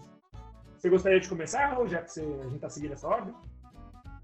Ah, claro, por que não? Deixa eu, deixa eu só pegar aqui. Uma menção honrosa que eu Ele não queria. estava preparado. Não, eu- é, só, é só que eu sei que ele apaguei o, o meu bloco de notas que estava aqui sobre é, bom, Podcast preparado é outra história. mas Podcast preparado, pautas importantes, você só vê aqui. tá? pautas. E ficou perfeito porque roubou Eu- usou uma animação. Eu acho, eu acho engraçado que hoje nós três terminamos falando de, de três animes que gostamos muito. É, isso, foi, isso foi um bom fim. Tipo, mas pra terminar, a gente não terminou falando só de coisas que a gente recomenda, a gente terminou falando algo bonito para as pessoas. Tipo, "Ei, isso não é muito uma recomendação só porque eles são bons, mas, mas porque a gente quer mostrar um pouco do nosso gosto para vocês. Enfim, uh, vou, só queria comentar isso antes de ir para as minhas, minhas é, menções honrosas. Bem, uh, primeiro, Baki Monogatari. Na verdade, a série Monogatari inteira, vai. É uma. Eu não quis. Eu, é muito longo para comentar, na minha opinião. Eu ficaria um bom tempo aqui, mesmo só tendo visto dois ou três da série. Enfim. É... Às vezes faz um episódio separado de Monogatari. Sim, sim faremos. Mas é algo que, bem, o Renan falou aqui, vai se estender mais, mas é um bom anime. Recomendo, recomendo a série toda. Só que, aviso já, assistam por meio da. Da, da, da ordem de lançamento, ao invés da ordem cronológica, porque vai fazer muito mais sentido. Sim. Ordem de lançamento você consegue. E se você quiser depois, aí você pode ver pela ordem cronológica, que fica muito bom. Mas se você começar pela ordem cronológica, você não vai entender burrufo. Exatamente. Uh, minha segunda vai pra, vai pra Boku no Hero, a série também toda, um, um, as primeiras quatro temporadas. Não quis comentar porque todo mundo acho que já conhece, ficaria bem vago, mas é uma ótima série, é bem divertido, engraçado, tem boas morais, bons personagens e só é um bom shonen. É muito bom. Ah, e ao meu ver, pelo menos, eu acho que o estilo artístico de Boku no Hero é muito divertido. Tipo, é bem mais puxado para comic books. É bem bonito, porém eu tenho um problema muito sério com as mãos das são, é, são, meio, são meio estranhos mesmo. É, uma, uma curiosidade, acho que você sabe, Renan, mas o criador de Boku no Hero adora desenhar mãos. É sério. Tipo... Por que, que ele não faz isso bem, então? Quest. Farpas, farpas. mano. Farpas para outro episódio, para o episódio da semana que vem, que a gente vai discutir sobre um assunto específico. O próximo episódio da semana que vem vai ser sobre. O próximo episódio é sobre irmãos. Raul spoilou. Cairofobia.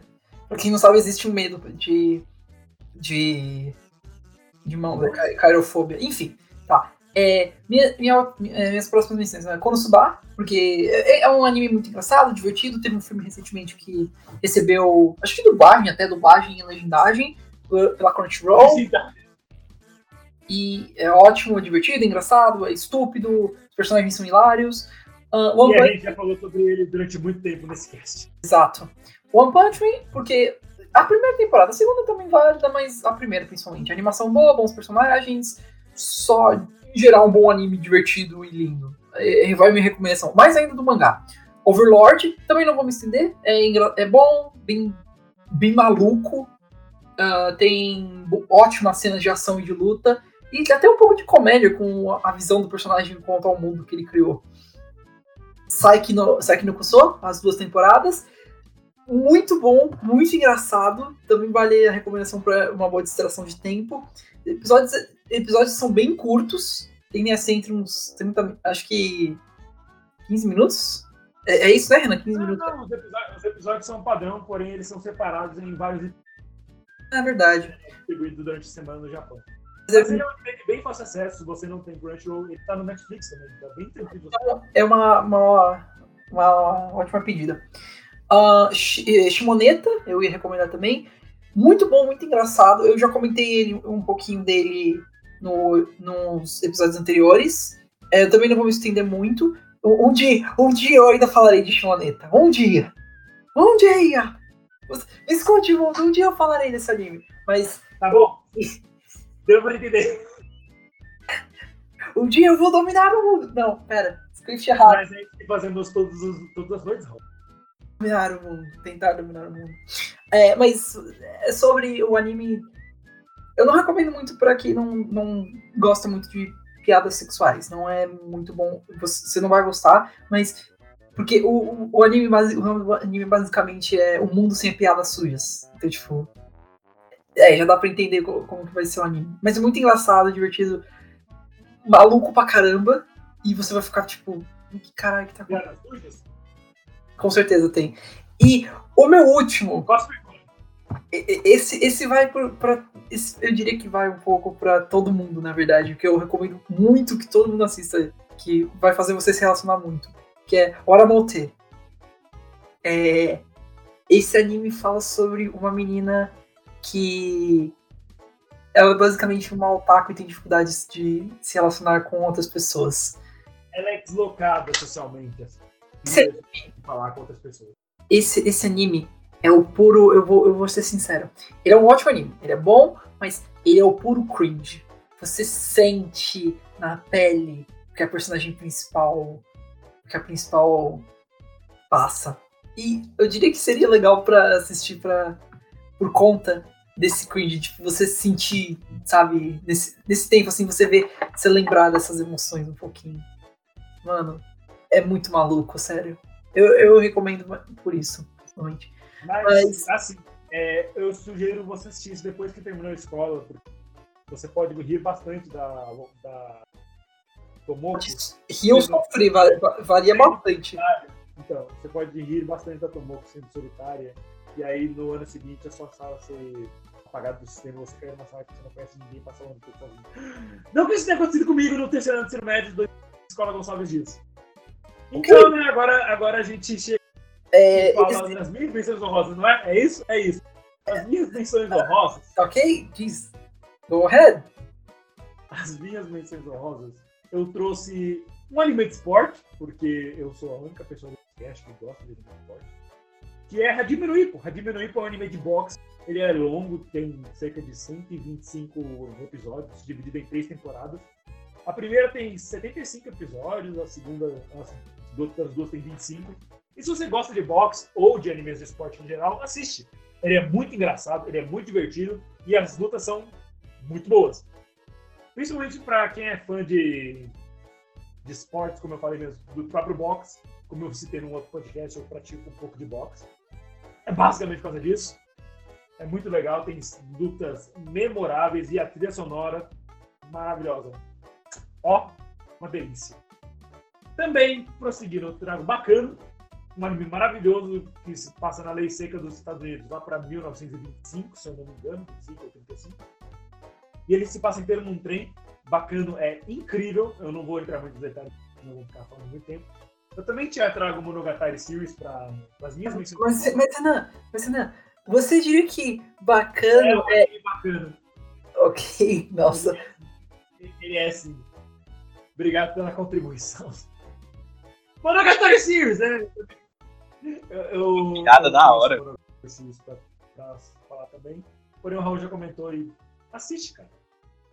É bom pra você bancar um intelectualzão. É o que eu faço. Let's do it. Just watch it. Let's do it. We have, we have Krabs Naked. É, também trago Death Parade, que é muito bom, principalmente pela abertura. A abertura é incrível. E é isso, é incrível. Passa no limbo. Ou seja, é um lugar muito incomum de passar um anime. E Plastic Memories, que é um anime de romance. E é um romance que também tem final, por isso que eu gosto dele. E é, você já sabe que vai ser triste desde o começo. E você, Gats, alguma menção rosa nos nossos tchau tchau? Bom, vamos lá. Com as minhas missões rosas eu separei aqui. Vou, vou bem rapidinho aqui. É Children, que é um animezinho de comédia romântica, né? Que é um dos meus favoritos. É, são várias histórias curtinhas, é um episódio inteiro com histórias curtinhas de vários casais, né? Como eles se formaram, as tretas que acontecem com eles, cada tipo de casal diferente, né? Reflete um pouco o tipo de casais que a gente vê aí no mundo. Bem engraçadinho, bem fofinho. Também, também queria trazer aqui Kimi no Todoki. Kimi no Todoki eu não tenho o que falar, né? É, é um clássico dos shoujos. É muito, a história é muito boa. Recomendo também você assistir um episódio de cada vez. O romance entre a Sawako e o Kazehaya, incrível, muito bonitinho. Hataraku Saibou, Hataraku Saibou foi um sucesso aí é, recentemente. É, uma, é um anime sobre o corpo humano, é, sobre células, bactérias, vírus, até uma boa aí pro momento que a gente está passando, né? Você aprender um pouco mais de biologia de uma forma muito divertida, muito legal. Hataraku Saibou demonstra isso muito legal. E já está. A segunda temporada está em produção. Daqui a pouco teremos mais Hataraku Saibou aí.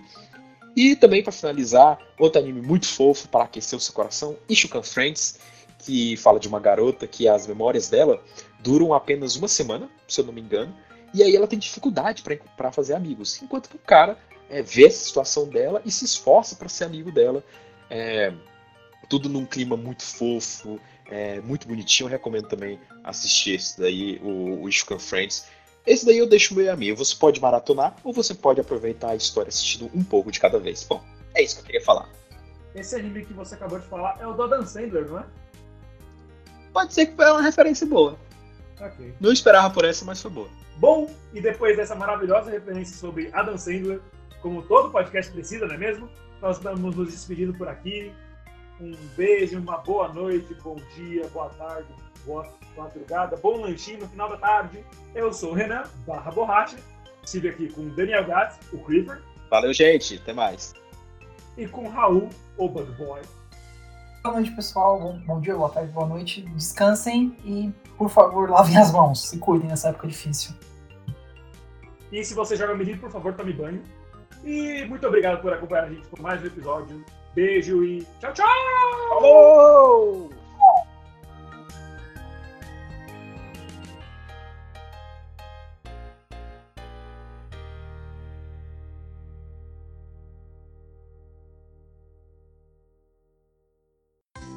Acabou!